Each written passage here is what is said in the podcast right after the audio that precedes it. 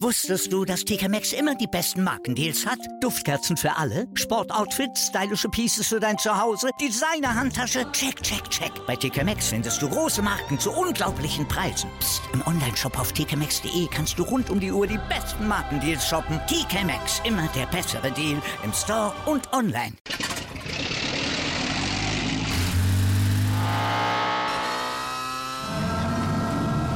Von 0 auf 100. Aral feiert 100 Jahre mit über 100.000 Gewinnen. Zum Beispiel ein Jahr frei tanken. Jetzt ein Dankeschön, rubbellos zu jedem Einkauf. Alle Infos auf aral.de. Aral, alles super.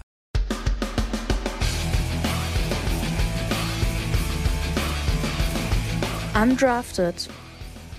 Der Football-Podcast von Fans für Fans. Mit Finn, Tim und Tom.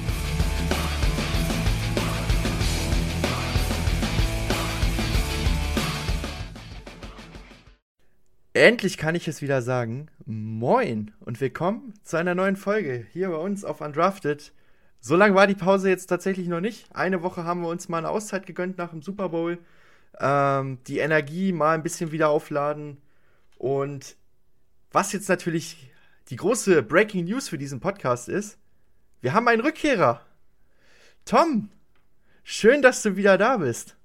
Ja, moin moin. Äh, nach drei Wochen Pause, meine war natürlich ein bisschen länger als eure, ähm, freue ich mich wieder da zu sein. Also ähm, mich, mich juckt es in den Fingern, muss ich sagen. Der Junge ist heiß wie Frittenfett. Finn, auch dir, willkommen zurück nach einer Woche Pause. Ja, freut mich auch. Eigentlich müssten wir bei Tom irgendwie gleich irgendwann so einen Bohrmaschinen-Sound oder so einfügen. Ja. Wäre der Hammer, wäre der Hammer. Also, genau, wir haben euch ja auch auf dem Laufenden gehalten. Also bei Tom äh, ist einmal das ganze Haus umgebaut worden, umgerissen worden. Da steht kein Stein mehr auf dem anderen, wo er, wo er stehen sollte. Ähm, aber jetzt sieht alles wieder schick aus. Äh, Kölner Dom steht auch noch. Das Wasser läuft noch durch den Rhein, alles ist gut und wir können weitermachen.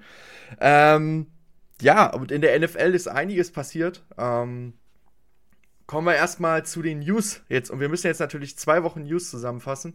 Deswegen werde ich euch jetzt durch einiges auch einfach ganz fix durchführen. Über anderes werden wir ein bisschen intensiver reden. Ähm, die erste Sache, da weiß ich nicht, ob wir da groß drüber reden müssen. Das ist aber auf jeden Fall eine Erwähnung wert. Leslie Fraser, der Defensive Coordinator der Buffalo Bills, hat gesagt, er braucht ein Jahr Pause. Ähm, wird sich für ein Jahr zurückziehen und wird äh, 2024 aber, so wie es aktuell angekündigt wird, äh, wieder zurückkehren. Ähm, was da jetzt genau war, habe ich jetzt noch nicht rausgefunden. Finde ich auch ein bisschen unangebracht, da vielleicht dann rumzustochern. Das wird schon seine Gründe haben, warum er das braucht. Und ähm, wir hoffen ihm einfach, dass er mit voller Ta Kraft und Tatendrang 2024 zurückkommen kann. Jemand anderes, der auch mit vollen Tatendrang an neuen, seinen neuen Job rangehen wird, ist wahrscheinlich Eric Bianemi. Ähm, das war kurz nachdem wir unsere Pause eingelegt haben, so die erste große News, die wir hier noch nicht gecovert haben. Und zwar, Eric Bianemi hat sich den Washington Commanders angeschlossen. Und jetzt würden viele denken so, hä, die haben doch Ron Rivera, Riverboat Ron als Head Coach, Eric Bianemi Offensive Coordinator, wäre da nicht der nächste Schritt der Head Coach? Nein. Eric Bianemi wechselt als Offensive Coordinator der Chiefs zu den Washington Commanders und wird dort eins zu eins die gleiche Position bekleiden. Und jetzt interessiert mich natürlich brennend, äh, wie, was, was haltet ihr davon? Wie seht ihr das? Ist das ein schlauer Move von Bienemy? Ist das dumm?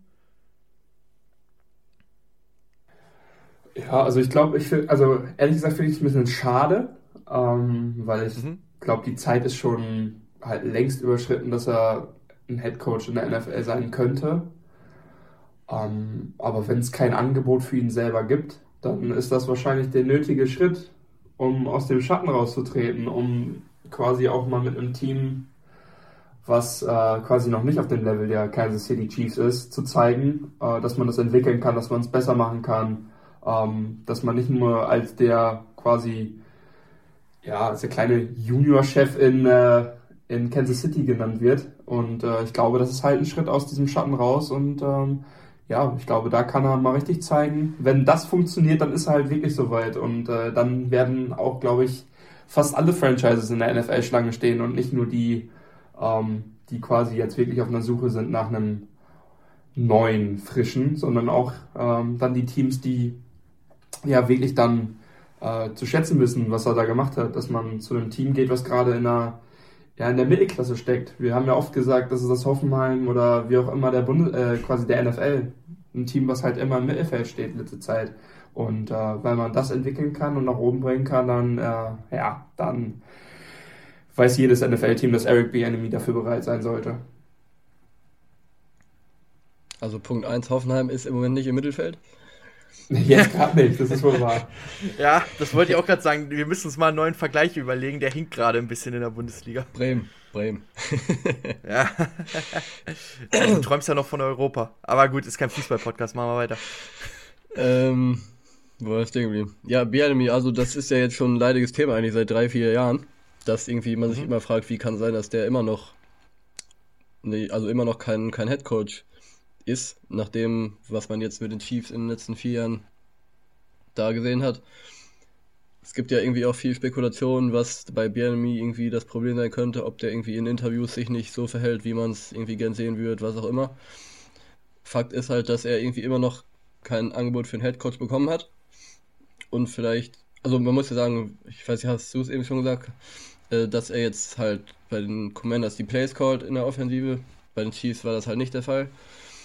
Also in der Hinsicht vielleicht ein kleiner Schritt nach vorne. Ähm, kriegt definitiv mehr Geld, glaube ich. Das ist auch kein Geheimnis. Und ist ja zusätzlich noch Assistant Head Coach. Also ähm, in der Hinsicht auch nochmal eine kleine Beförderung. Für ihn persönlich ist halt dann jetzt die eine passende Möglichkeit zu zeigen, dass er halt doch Head Coach sein kann. Und ich kann mir auch vorstellen, dass die Commanders ihn jetzt geholt haben mit der Prämisse, wir gucken jetzt mal, was er drauf hat, um dann eventuell ihn als Head Coach zu installieren, sofern Rivera irgendwie in ein, zwei Jahren zurücktritt. Was ich mir durchaus auch vorstellen kann. Ja, mal gucken, was da in den äh, Räumen der Washington Commanders passieren wird nächstes Jahr. Ja, also ich finde, es ist jetzt, ähm, jetzt zählt. Also Eric Bianemi, es ist ja immer, wird ja immer so ein bisschen wie bei Brady und Belichick damals die Diskussion, wer ist jetzt wirklich der von den beiden der, der krasse Erfolgsfaktor. Äh, genauso wird es jetzt mal sich zeigen, ob Bienemy äh, wirklich so einen krassen Einfluss hatte bei den Chiefs auf den Erfolg oder ob das wirklich alles nur Andy Reid ist. Es gibt ja auch schon Stimmen von ehemaligen Chiefs-Spielern, äh, die da eher negativ reden. Es gibt aber auch genauso viele Positivstimmen, also da kann man keine Stimme, glaube ich, als komplette Wahrheit nehmen. Ähm, und das wird sich jetzt einfach zeigen, weil mit, ähm, wir kommen ja nachher noch dazu, jetzt nicht mehr Carson Wentz, sondern wahrscheinlich aktuell Sam Howell, je nachdem, was noch passiert in Washington, hast du auf jeden Fall ganz andere Voraussetzungen als mit Patrick Mahomes. Und ich fand den Punkt auch sehr richtig, finden, den du zum Schluss gesagt hast mit ähm, Ron Rivera, weil man darf nicht äh, vergessen, Ron Rivera hat äh, eine Krebserkrankung hinter sich, ähm, die er Gott sei Dank überstanden hat. Und ich hoffe auch für ihn, dass das auch nicht wieder zurückkommt. Aber man weiß ja immer nicht, wie viel Energie er so noch hat äh, nach dieser heftigen Zeit. Äh, gleichzeitig einen Krebs zu bekämpfen und NFL-Headcoach zu sein, ist natürlich keine leichte Aufgabe. Und ähm, vielleicht hat er das einfach auch nicht mehr im Tank. Und deswegen, wie Finn gesagt hat, kann es sehr gut sein, dass Bienemy, wenn er erfolgreich ist, hier auch einfach als Headcoach der Commanders aufgebaut wird. Das kann ich mir auch sehr gut vorstellen. Und wäre für die Liga auch was Schönes, äh, einen weiteren Minority Headcoach zu haben. Auf jeden Fall. Also das wäre auch ähm, echt eine schöne Sache. Dann noch ein paar äh, Coordinator die ebenfalls befördert oder aus anderen Teams geholt wurden, bevor wir zu den beiden Broncos-Koordinatoren kommen, die wir natürlich ein bisschen intensiver besprechen. Oder in Toms Fall, über die wir uns vielleicht ein bisschen intensiver lustig machen. Ähm, kleiner Verweis auf unser Vorgespräch hier an der Stelle. ähm, ja, Sean Desai, äh, ehemals Seattle Seahawks, äh, da, wenn ich richtig informiert war, auch Assistant Head Coach von Pete Carroll gewesen, ähm, wird jetzt der neue Defensive Coordinator in Philadelphia und auf der anderen Seite, auf der offensiven Seite, wird äh, Brian Johnson, der Quarterback-Coach, hochgezogen und wird jetzt der neue Offensive Coordinator. Ähm, ja, und dann kommen wir doch schon zu Denver. Was soll ich euch sagen? Die Broncos haben sich bedient, sowohl auf dem Defensive Coordinator Markt als auch auf dem Offensive Coordinator Markt. Und der Defensive Coordinator ist kein Unbekannter in Denver, ähm, denn er war von 2016 bis, oh Gott, wann war das? Ich glaube 2018 Head Coach der Denver Broncos. Leider nicht ganz erfolgreich, aber man muss dazu sagen, unsere letzte Winning Season hatten wir unter ihm, also immerhin. Äh, das war die Saison nach dem Super Bowl. Das, ich rede natürlich von Vance Joseph, ehemalig äh, Defensive Coordinator der Arizona Cardinals. Und auf der anderen Seite hat man sich beim Division-Konkurrenten bedient ähm, und hat Joe Lombardi äh, in das Team geholt, der natürlich bekannt wurde in der NFL durch seine Zusammenarbeit mit Sean Payton und Drew Brees bei den Saints. Bevor ich jetzt natürlich da mein Statement so abgebe, ähm, als hier der Broncos-Fan im Podcast, interessiert mich natürlich auch die Meinung von außerhalb. Wie seht ihr denn diese Signings? Also ich würde lieber erst deins hören, um ehrlich zu sein. Du bist doch der Broncos-Fan. Gut, ich kann auch anfangen. Ich wollte einfach euch mal ganz höflich den Vortritt lassen. Ähm, ich kann gerne anfangen. Ähm, ja, also ich habe viele Chargers-Fans gesehen, die sich dann über Joe Lombardi lustig gemacht haben über das Signing und waren so haha haha ha. Hätte ich auch äh, gemacht als Chargers-Fan, muss ich sagen. Ja, ich auch. Ja, aber ist ein bisschen kurz gedacht, weil die Offense wird ja Sean Payton machen. Das hat, wurde ja schon von Anfang an gesagt, dass äh, Joe Lombardi nicht das offensive Playcalling machen wird, sondern dass das äh, Sean Payton selber übernimmt. Ja, thank ähm, God. Und was? Ja, thank God, habe ich gesagt.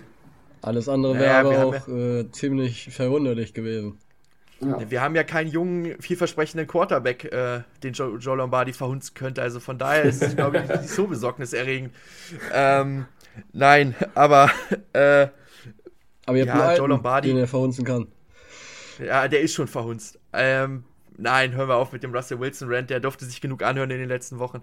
Was ich jetzt hier auch nicht wieder aufrollen möchte. Ähm, Nein, zu Joe Lombardi. Äh, Fakt ist, sie haben schon mal erfolgreich zusammengearbeitet und das ist ja das Normal Going in der NFL, dass du meistens die Leute erstmal reinholst, mit denen du erfolgreich schon mal zusammengearbeitet hast irgendwo. Ähm, es ist ja alles ein Wer kennt wen Business auf dieser Coaching-Ebene. Also wenn man Leuten zuhört, die Björn Werner zum Beispiel hat das öfter mal in seinem Podcast erwähnt, dass das wirklich nicht ist, okay, wer ist im besten, im, im meisten Fällen der Beste, sondern wer kennt wen äh, für diesen Job. Und ich finde es in Ordnung. Bei den Saints war es eine erfolgreiche Zeit unter Drew Brees. Haben sie auch zusammen den Super Bowl gewonnen. Ähm, also von daher, ich gucke es mir erstmal an. Ich stehe diesem ganzen Signing neutral darüber. Es ist jetzt natürlich kein Signing, was dich Kerzen gerade im Bett hochfahren lässt und dich äh, Jubelstürme verfallen lässt. Äh, aber es ist jetzt auch nicht, dass ich rumschreie und sage, was ist das für eine Scheiße. Ja, und wenn's Joseph. Ja, was soll ich zu Vance Joseph sagen? Ich hoffe, er hat gelernt, wie man Tight Ends verteidigt. Ähm, das ist etwas, was die Broncos damals nicht konnten unter Vince Joseph. Äh, da waren wir ganz anfällig, irgendwie das Passspiel über Tight Ends. Ähm, sehr zur Freude von Charakteren wie Travis Kelsey oder einem Rock Gronkowski damals. Ähm, ja, Fakt ist, noch nie eine Top 10 Defense gehabt, aber schon zweimal auf jeden Fall in der Top 12, glaube ich. Also letztes Jahr war ein totaler Absturz in Arizona mit der Defense. Die Jahre, beiden Jahre davor waren in Ordnung. Ähm, das, aber jetzt, wenn man sich anguckt, was wäre denn die Alternative gewesen? Die Alternative wäre gewesen, wir holen den Rex Ryan ähm, aus dem TV-Studio von, ich glaube, es ist ESPN. Ist es ESPN? Ich meine, es ist ESPN. Ähm, auf jeden Fall irgendwo aus, aus, aus dem TV-Studio, der 2000 und 2008 das letzte Mal Defensive Coordinator war, der 2014, 15, glaube ich, das letzte Mal Head Coach war bei Buffalo damals. Alles nicht wirklich erfolgreich, wobei sein Defense Coordinator sind bei den äh, Jets war in Ordnung, aber ähm, dann nehme ich lieber Vance Joseph, der wenigstens noch Teil der aktuellen NFL ist. Und auch da, das ist so ein, so ein also beide Signings würde ich mit so einem Schulterzucken erstmal jetzt kommentieren. Also es ist jetzt nicht, dass ich sage, was haben die da für eine Scheiße gemacht. Es ist auch nicht, dass ich sage, das ist jetzt hier das absolute Mörder-Signing und wir reißen nächstes Jahr die Hütte ab. Das werden wir nicht tun, das kann ich jetzt schon sagen. Ähm, aber was man auf jeden Fall sagen muss, und ähm, das sieht man auch bei den Special Teams Koordinatoren, die geholt wurden, und die Signings zum Beispiel fand ich sehr gut. Äh, ich, mir sind gerade die Namen nur gerade nicht, habe ich gerade nicht im Kopf. Aber sie sind beides Leute, wenn man sich deren Vita anguckt, die unfassbar erfahren auf dem Gebiet der Special Teams sind. Und das zieht sich so durch, durch alle Coaches, die Peyton reingeholt hat, ist, Peyton scheint so ein Fable für Erfahrung zu haben in seinem Coaching-Staff. Und das kann gut sein, das kann schlecht sein. Fakt ist, Peyton soll sich jetzt erstmal die Leute suchen, mit denen er meint, mit denen er am besten arbeiten kann. Und dann, um mal in dem Meme zu bleiben, schauen wir mal, was wird.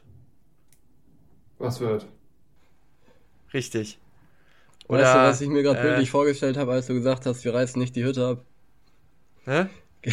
ihr kennt doch sicherlich das, wo die in der Kabine alle sitzen und die Be Ready singen. Mhm. Und ich kann mir, also ich stelle mir gerade vor, wie die Broncos da sitzen, die Broncos Stevens und da erstmal Mickey Krause anmacht, reißt die Hütte ab. ja. wird, das wird gespielt, wenn die Defense einen Pick macht oder, oder einen Fumble recovert oder so im ganzen Stadion. Das schallt dann durch die Rocky Mountains. Nein, aber jetzt interessiert mich das echt mal. Was, was sagt ihr denn von außen zu diesen Signings? Hab jetzt lang genug einen Monolog darüber gehalten.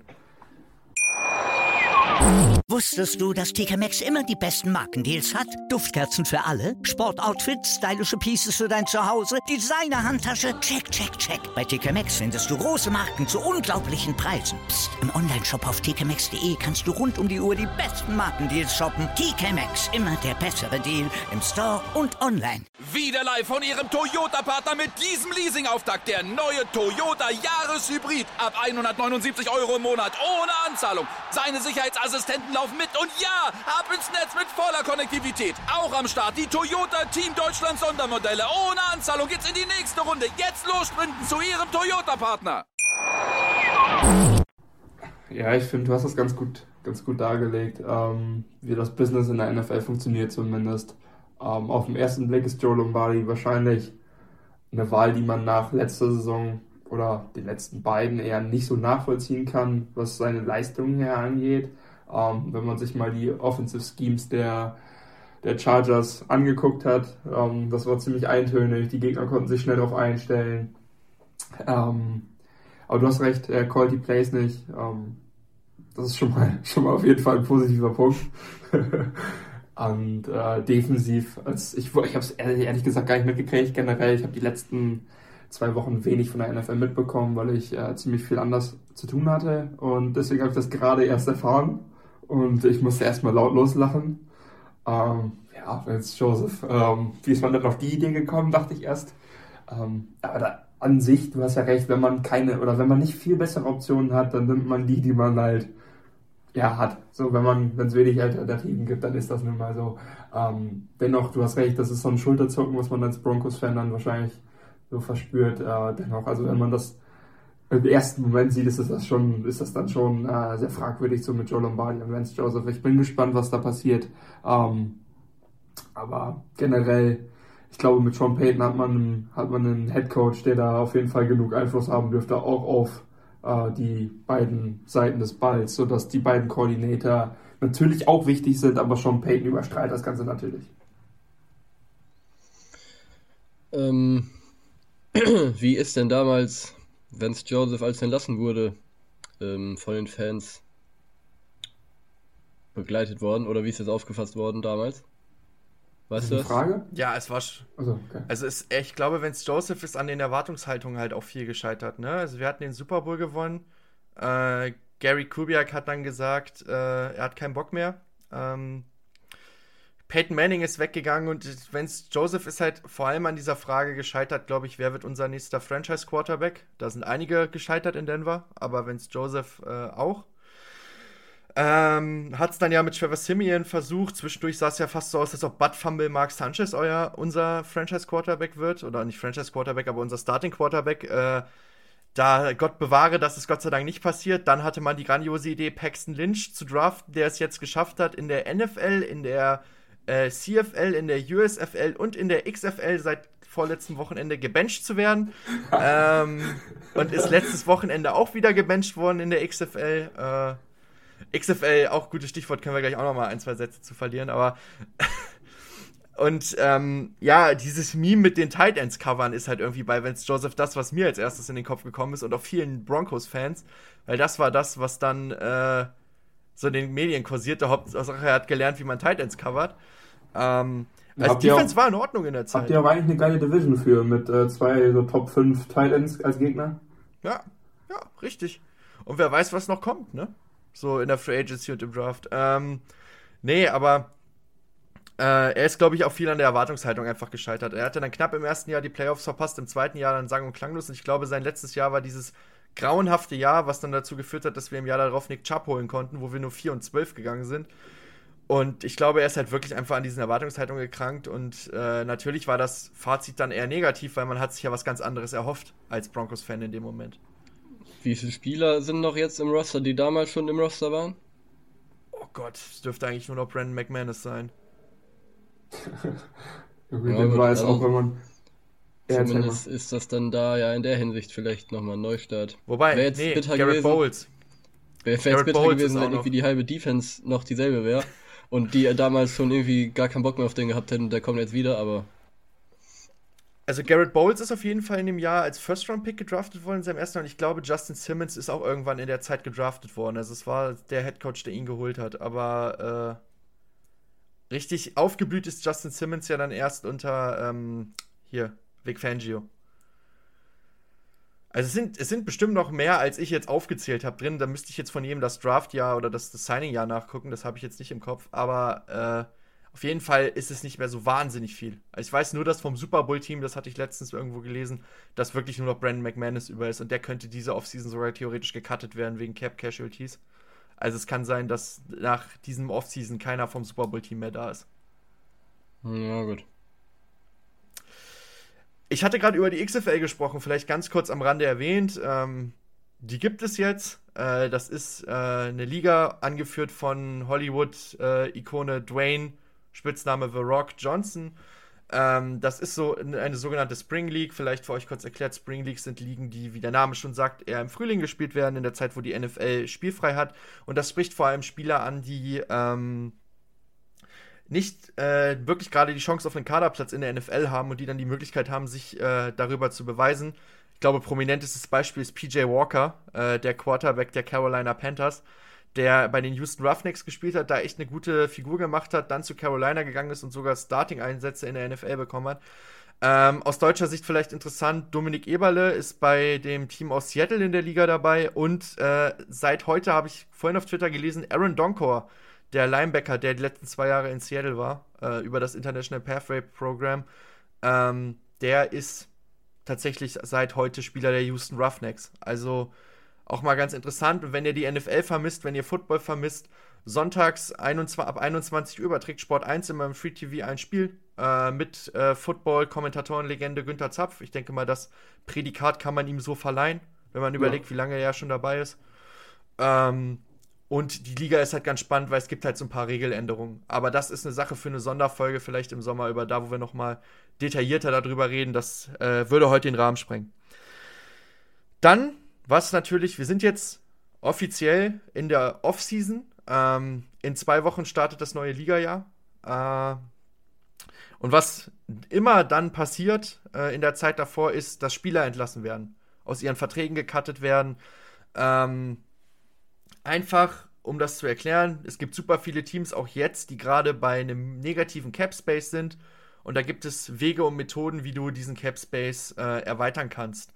Möglichkeiten sind, dass du ver imaginäre Vertragsjahre an den Vertrag ranhängst, sogenannte Void Years.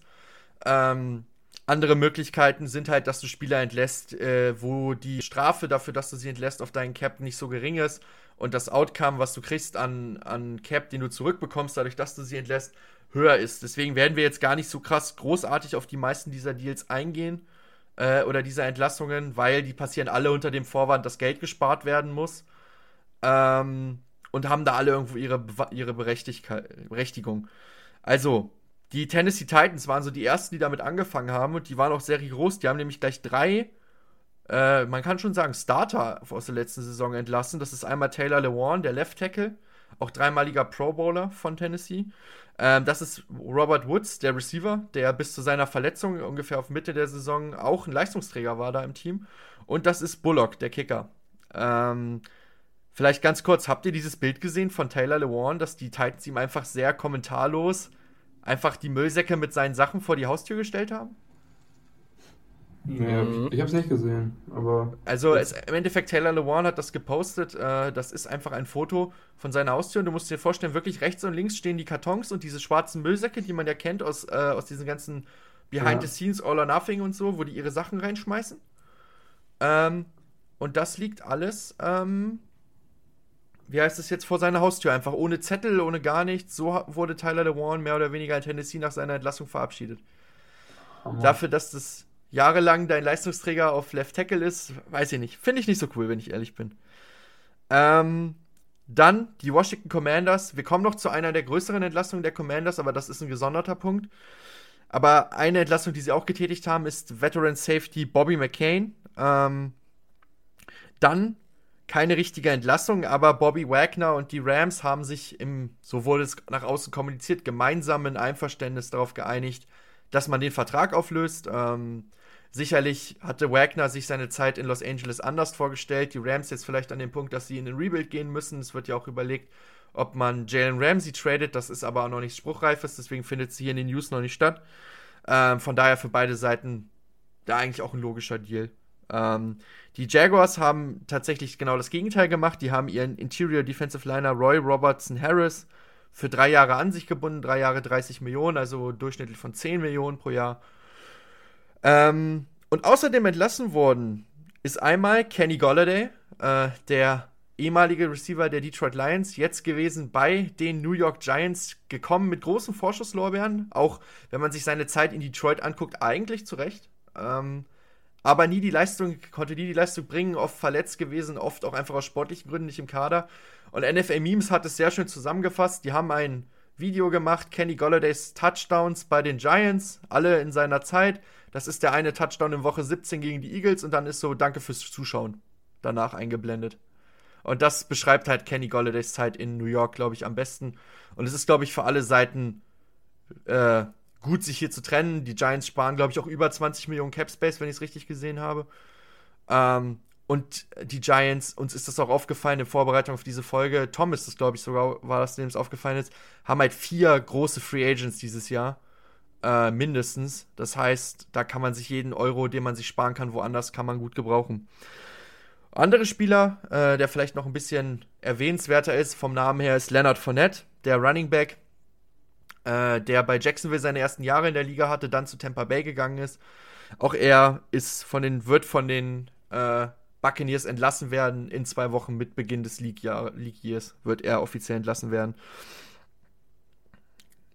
Irgendeiner von den Namen dabei, über den ihr detaillierter reden wollt? Nee, ich glaube, du hast es schon eigentlich gesagt. Das sind ja alles, alles Moves ähm, für, ähm, für Gehaltseinsparungen und das ist halt das, das ist der normale Kreislauf in der NFL und ich denke, ähm, dass es da jetzt keine großen Überraschungen gibt. Ja. Perfekt, dann. Kenny Golladay vielleicht äh, 20 Millionen sparen sie, glaube ich, nicht ein. Ein bisschen weniger, aber ein bisschen auf jeden Fall trotzdem. Also es war auf jeden Fall eine zweistellige Millionensumme. So viel kann man, denke ich, sagen. Äh, also wenn ich mir jetzt Spottrack hier gerade angucke, dann müssten es sieben sein ungefähr.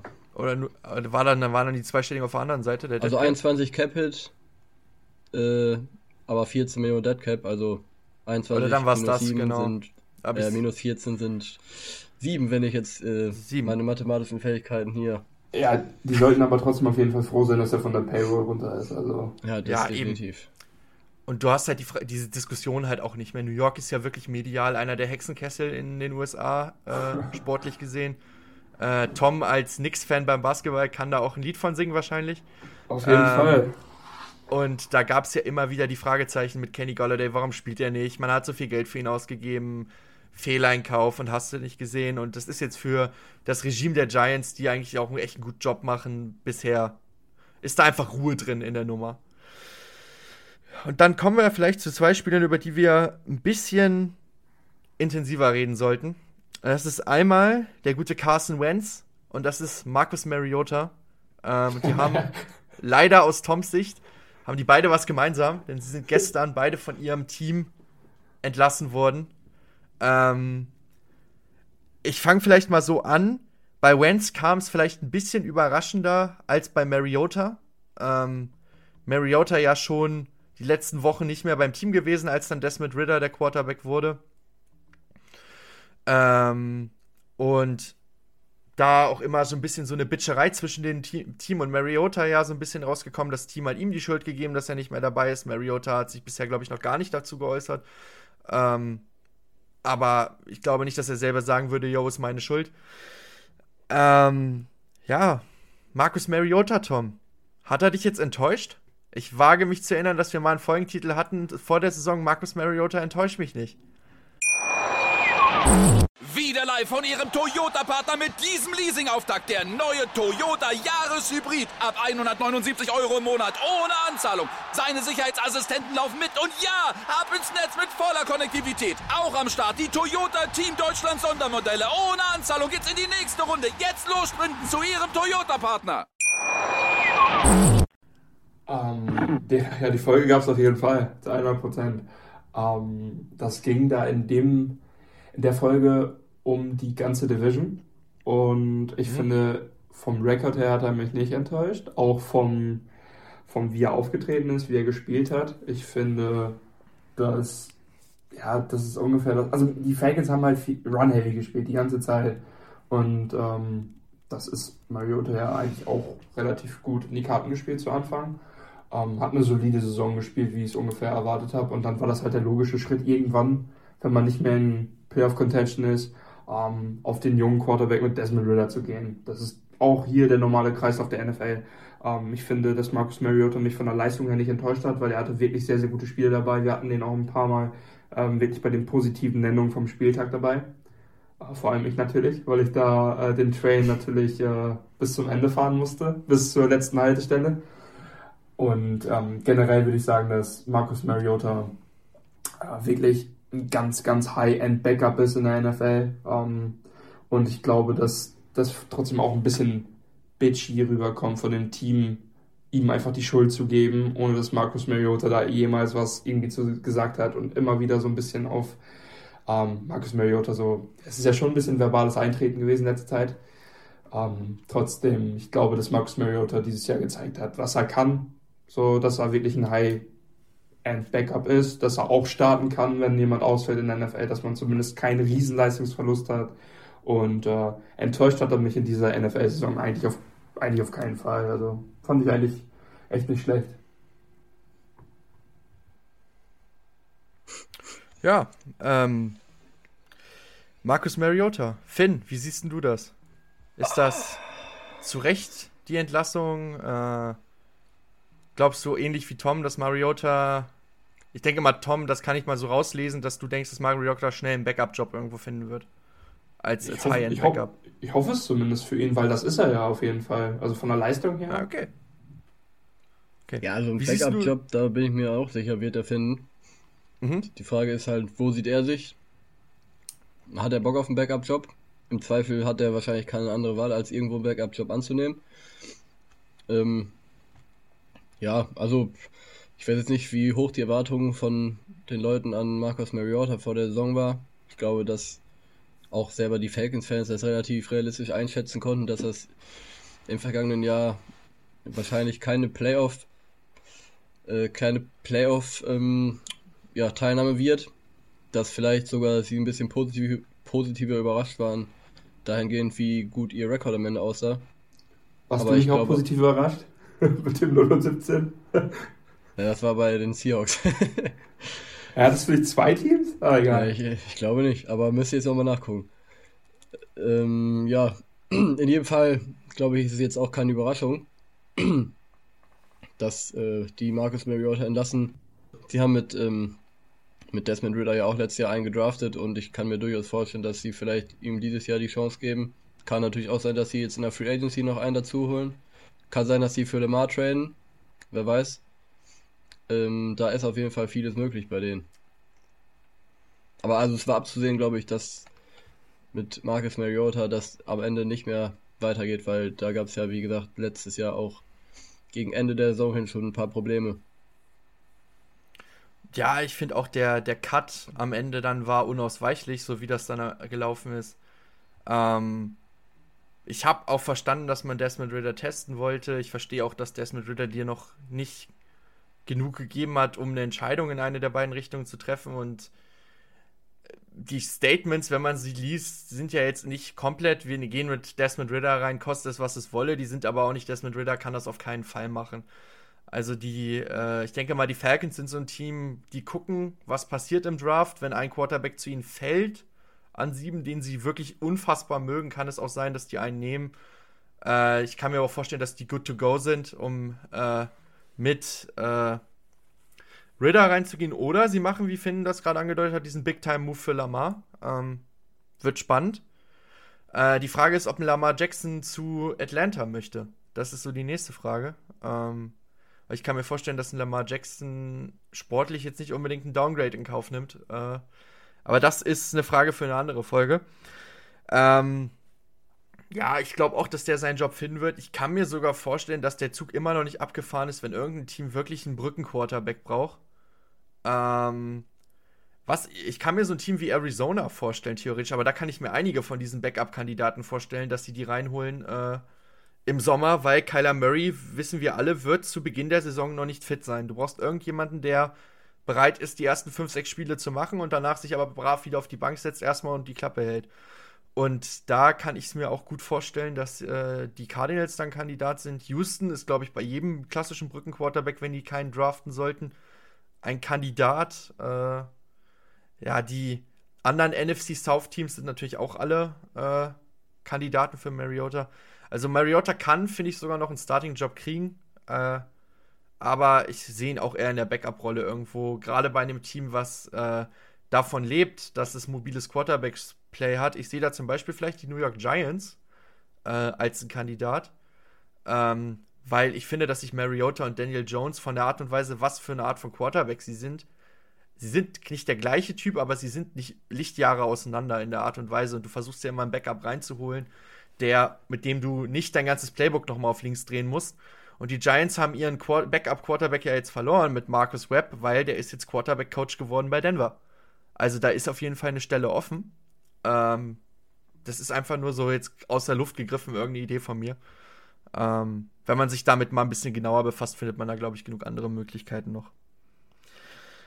Kommen wir nochmal zum anderen Namen. Carson Wentz. Ich muss wieder erstmal zu Tom geben. Äh, ist es denn jetzt Sam Howells Team in, bevor wir über Carson Wentz reden, in Washington? Ja, also erstmal, ich würde ähm, Carson Wentz sowieso in dieser Story nach hinten stellen, weil es ist wirklich jetzt Sam Howell-Time da in äh, Washington, hoffe ich. Also ich, ich äh, bete das schon runter seit einem ganzen Jahr, äh, seitdem ich mir die Prospects angeguckt habe aus dem letztjährigen Draft. Und für mich war Sam Howell ja die Eins und da stand ich fast ganz alleine da, glaube ich, in, in ganz Football Deutschland. Ähm, ja, Christoph Kröger gab es natürlich noch. Wollte gerade sagen, Christoph Kröger gibt es aber auch noch. Ja, Christoph, Trö Christoph Kröger war noch mit dabei, aber sonst, es gab, glaube ich, sonst keinen, der den, äh, den so weit oben hatte. Ähm, aber oh, ich freue mich darauf. Ich hoffe wirklich, dass, äh, dass da nicht viel gemacht wird auf Quarterback. Ich hoffe es wirklich, aber ich kann mir natürlich auch vorstellen, dass sie dass es doch noch wieder ein bisschen anders sehen. Aber ich hoffe, dass man wirklich Sam Howell die Chance gibt, den evaluiert und äh, vielleicht ist es ja wirklich der Quarterback für die nächsten Jahre bei den Commanders. Also ich würde mich wirklich trau ich würde mich wirklich drauf freuen und äh, Carson Wentz, ja, das war auch so ein bisschen, es war zwar überraschend, aber es war auch irgendwie unausweichlich. So was, was, was soll man Carson Wentz noch im Kader halten? So hätte ja nichts gebracht und ich glaube, Carson Wentz hat in den letzten beiden Jahren ja, zwei Franchises aus dem Mittelfeld ziemlich wieder verbrannt, so, hat die, hat die auf der Stelle treten lassen. Und äh, ja, auf jeden Fall im Moment gibt es kein gutes Licht auf dem Namen von Carsten Wentz. Ich bin gespannt, wo es für ihn hingeht. Also ich weiß auch gar nicht, ich weiß auch gar nicht, ob es überhaupt Teams gibt, die den jetzt unbedingt haben wollen, weil jetzt, er ist allerhöchstens auch jetzt gerade ein Brücken-Quarterback und da habe ich lieber jemanden wie, keine Ahnung, Jacoby Brissett, dem ich auch jetzt auf jeden Fall nicht so viel Geld zahlen müsste wie einem, wie einem äh, Carson Wentz. Und für Carson Wentz wurde vor der Saison ja viel aufgegeben äh, vor der Saison haben die Colts viel für ihn aufgegeben. Also das war jetzt äh, wirklich zwei Jahre, die sehr, sehr dürftig waren. Und das steht natürlich ähm, über allem bei seinem Namen, bei Carsten Wentz. Ich würde das Sam Howell übrigens auch gönnen, aber ich weiß genau, dass ich mir das dann in diesem Podcast und bei jeder ja. Watchparty, die wir ja. machen, wenn Washington kommt, jedes Mal anhören darf, wenn der Typ einschlägt in der NFL. Äh, von jeden daher Pass, weiß ich nicht, ob ich mir das so, so, sehr wünsche. Jeden, ja, Pass, jeden, jeden Dump auch zum äh, Running Back hat er Bombe gemacht. Hat er Bombe gemacht, hat er das. Ja, ja, hat er Bombe gemacht. Äh, Interceptions und, äh, war nicht sein Fehler. War Nein. nicht sein Fehler. War deflected. Nee. Ich, ich brauche dann auch noch irgendwann mal einen Take, den ich euch vorhalten kann. Finn wird uns die, den Justin Jefferson Offensive Player of the Year Take aufs Brot schmieren jedes Mal. Tom wird uns dann, wenn den Sam Howell, ich brauche auch noch einen. Na gut. Ähm, ja, Finn, Merkst du selber, ne? Merkst selber. Hättest nicht mit Jerry Judy ankommen dürfen. Ey, wenn der eingeschlagen wäre, dann hätte ich das aber auch gemacht. Dann hätte ich euch das jedes Mal serviert, jede Podcast-Folge. am Anfang. Wäre, wäre Fahrradkette. Jetzt ist eine gewisse Person, ja. Ja, komm, red über Carson Wentz. Jetzt red über Carson Wentz, Finn. Ja, aber Carson Wentz ist ungefähr so gut wie dein Take. Ja, das ist ein super Vergleich. Das heißt, dein Take hatte vor ein paar Jahren auch mal MVP-Kaliber-Format. Naja, äh, ja, Carson Wentz, also die Commanders sparen dadurch 26 Millionen. Mhm. Und, ähm, also, ich glaube, alles andere wäre hier auch äh, überraschend gewesen, weil Carson Wentz, wie gesagt, letztes Jahr auch, also der ist ja jetzt die letzten vier Jahre bei vier verschiedenen Teams gewesen, glaube ich, kann das sein? Äh, Philly, Colts ja. und äh, drei, oder? Drei, drei. Philly, Philly Colts, Colts Commanders. Commanders. Und äh, die letzten drei Jahre waren ja überall bei jeder Station mehr, sag ich mal. Und ähm, äh, ich glaube auch, dass Carson Wentz mittlerweile an einem Punkt angekommen ist, wo er, wenn er überhaupt ein Starting Quarterback irgendwo ist, oder ob jetzt er sich selber damit zu langsam auch abfreuen muss, dass er ein High-End Backup sein kann. So oder so, irgendwo wird er einen Job finden. Ähm, ja, er hat schon genug Geld jetzt verdient in seiner Karriere, dass er das auch verkraften kann, glaube ich, wenn er irgendwo ein Backup sein wird, auch wenn er natürlich lieber starten wie, äh, will. Das steht ja auch außer Frage. Aber ich glaube, das wird mit Carson Wentz jetzt erstmal nichts mehr, weil die letzten drei Jahre waren da in der Hinsicht schon relativ eindeutig, dass, dass er keine Bäume mehr ausreißt. Ja, Carson Wentz ist für mich eine der tragischsten Figuren, finde ich, der aktuellen NFL. Äh, Finn hat es richtig erwähnt, wenn man sich seinen ja wirklich Downfall anguckt in den letzten äh, Jahren von MVP-Kaliber-Saison, reißt sich dann das Kreuzband, dann gewinnt ausgerechnet Nick, Foles äh, mit eigentlich Carson Wentz Team den Super Bowl. Äh, danach es immer mehr Backup, wird ersetzt durch Jalen Hurts äh, über der sich die gleichen dummen Sprüche anhören durfte wie ein Lamar Jackson teilweise, dass er besser laufen als, als Quarterback äh, sein kann. Ähm, geht dann, wird dann zu den Colts getradet, überzeugt da nicht, verspielt den im, in der letzten Woche die, die Playoffs durch eine wirklich schlechte Leistung, wo ich bis heute, äh, glaube ich, ist echt ein What-If, was wäre gewesen, wenn er die Colts in dem Spiel in die Playoffs geführt hätte, hätten sie ihn dann wirklich weggetradet. Ähm, die Colts traden ihn dann weg, holen Matt Ryan, äh, ja, und die Commanders haben jetzt unter dem Ganzen mal äh, Strich gezogen, kann ich, kann man verstehen. Ähm, Washington jetzt natürlich die Möglichkeit, Sam Howell zu holen. Man hat natürlich auch trotzdem die Möglichkeit und die sich immer noch gegeben, dass man auf dem Quarterback-Markt in der Free Agency vielleicht aktiv wird. Also so jemand wie Derek Carr, äh, auch wenn sie aktuell nicht der Frontrunner sind, äh, kann ich mir auch vorstellen, dass der in Washington landet am Ende.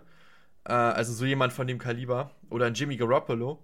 Ähm, also es kann auch sein, dass die sich noch einen erfahrenen Veteran reinholen, was dann nicht heißt zwangsläufig, dass Sam Howell nicht doch der Starter wird.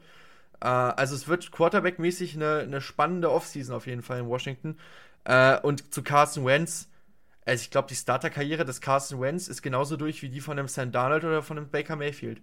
Also ja, ich glaube. Ich, ich, ich habe eigentlich schon gehofft, dass das in der letzten Woche gegen die Jaguars da vor zwei Jahren äh, vorbei gewesen sein könnte. Also, dass die dass die Commanders dann nochmal so viel, so viel Kapital für den abgegeben haben, war, uh, war ja echt schlimm. Und du hast recht, aber ganz im Ernst, pack, äh, wenn du, wenn du Mark, wie du hast ja gerade nochmal angesprochen, wenn du Marcus Mariota äh, noch zu den Commanders holst und die dann Quarterback Room mit Marcus Mariota und Sam Howell, Junge, Commanders, ich bin dabei, ich bin dabei. Dann wird er Commanders-Fan, dann macht er sich so ein, so ein Doppeltrikot, äh, wie äh, Mama Kelsey hatte mit, mit Howell und Mariota. Richtig. Ich, ich ziehe da Washington. Dann nennen wir dich ab nächst, äh, demnächst nicht mehr Tommy, sondern Kommi. Aus Tommy wird Kommi, perfekt. Der Tommy äh, Kommi, der Kommi Tommy. Richtig. Wieder live von Ihrem Toyota-Partner mit diesem Leasing-Auftakt. Der neue Toyota Jahreshybrid. Ab 179 Euro im Monat. Ohne Anzahlung. Seine Sicherheitsassistenten laufen mit. Und ja, ab ins Netz mit voller Konnektivität. Auch am Start die Toyota Team Deutschland Sondermodelle. Ohne Anzahlung geht's in die nächste Runde. Jetzt los zu Ihrem Toyota-Partner.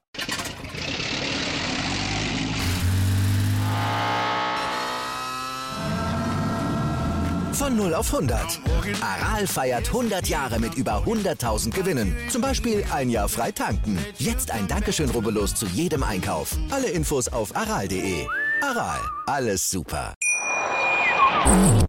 Gut, dann vielleicht noch zwei äh, kleine Sachen am Rand erwähnt. Äh, eine Sache ist vielleicht was Größeres, wenn man College-Talent ist, was in die NFL möchte. Und zwar läuft seit gestern der Combine ähm, in der NFL. Ihr hört das ja, äh, also wir nehmen ja am Mittwoch gerade wieder auf, Mittwochmittag. Ähm, ihr hört das ja am Donnerstag. Ähm, dazu gleich, äh, also ab Donnerstag gehen die Skill-Showdowns los. Ihr könnt die auf dem NFL Network schauen, theoretisch.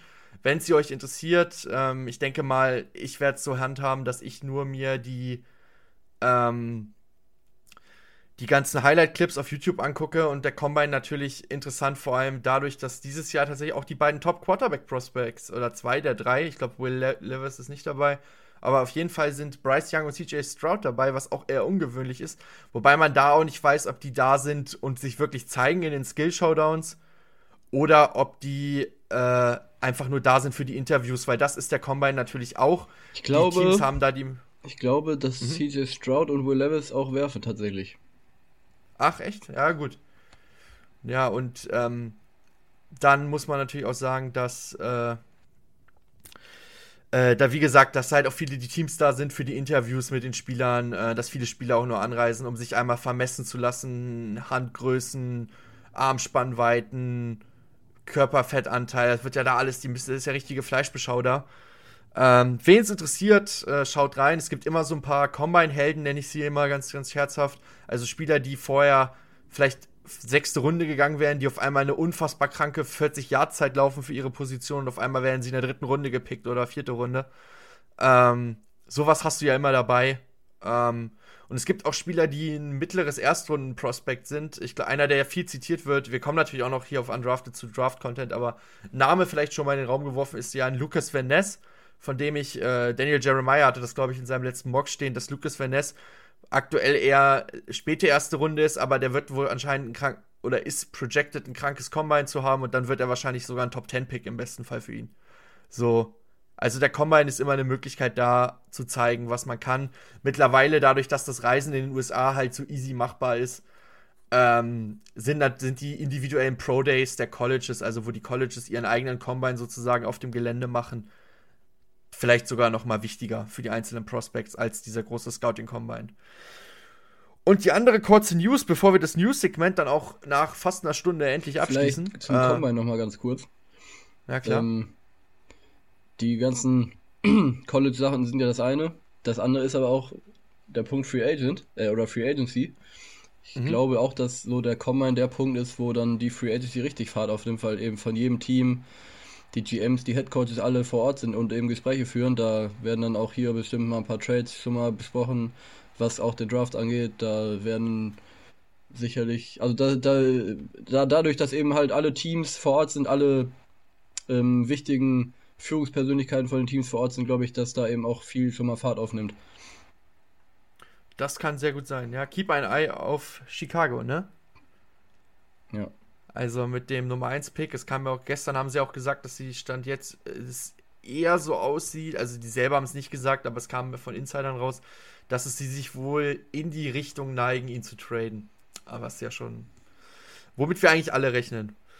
Dann äh, vielleicht noch die letzte kleine News ganz kurz erwähnt, das Hall of Fame-Spiel, was ja immer so den Beginn der, der Preseason äh, kennzeichnet mit der neuen Hall of Fame-Klasse.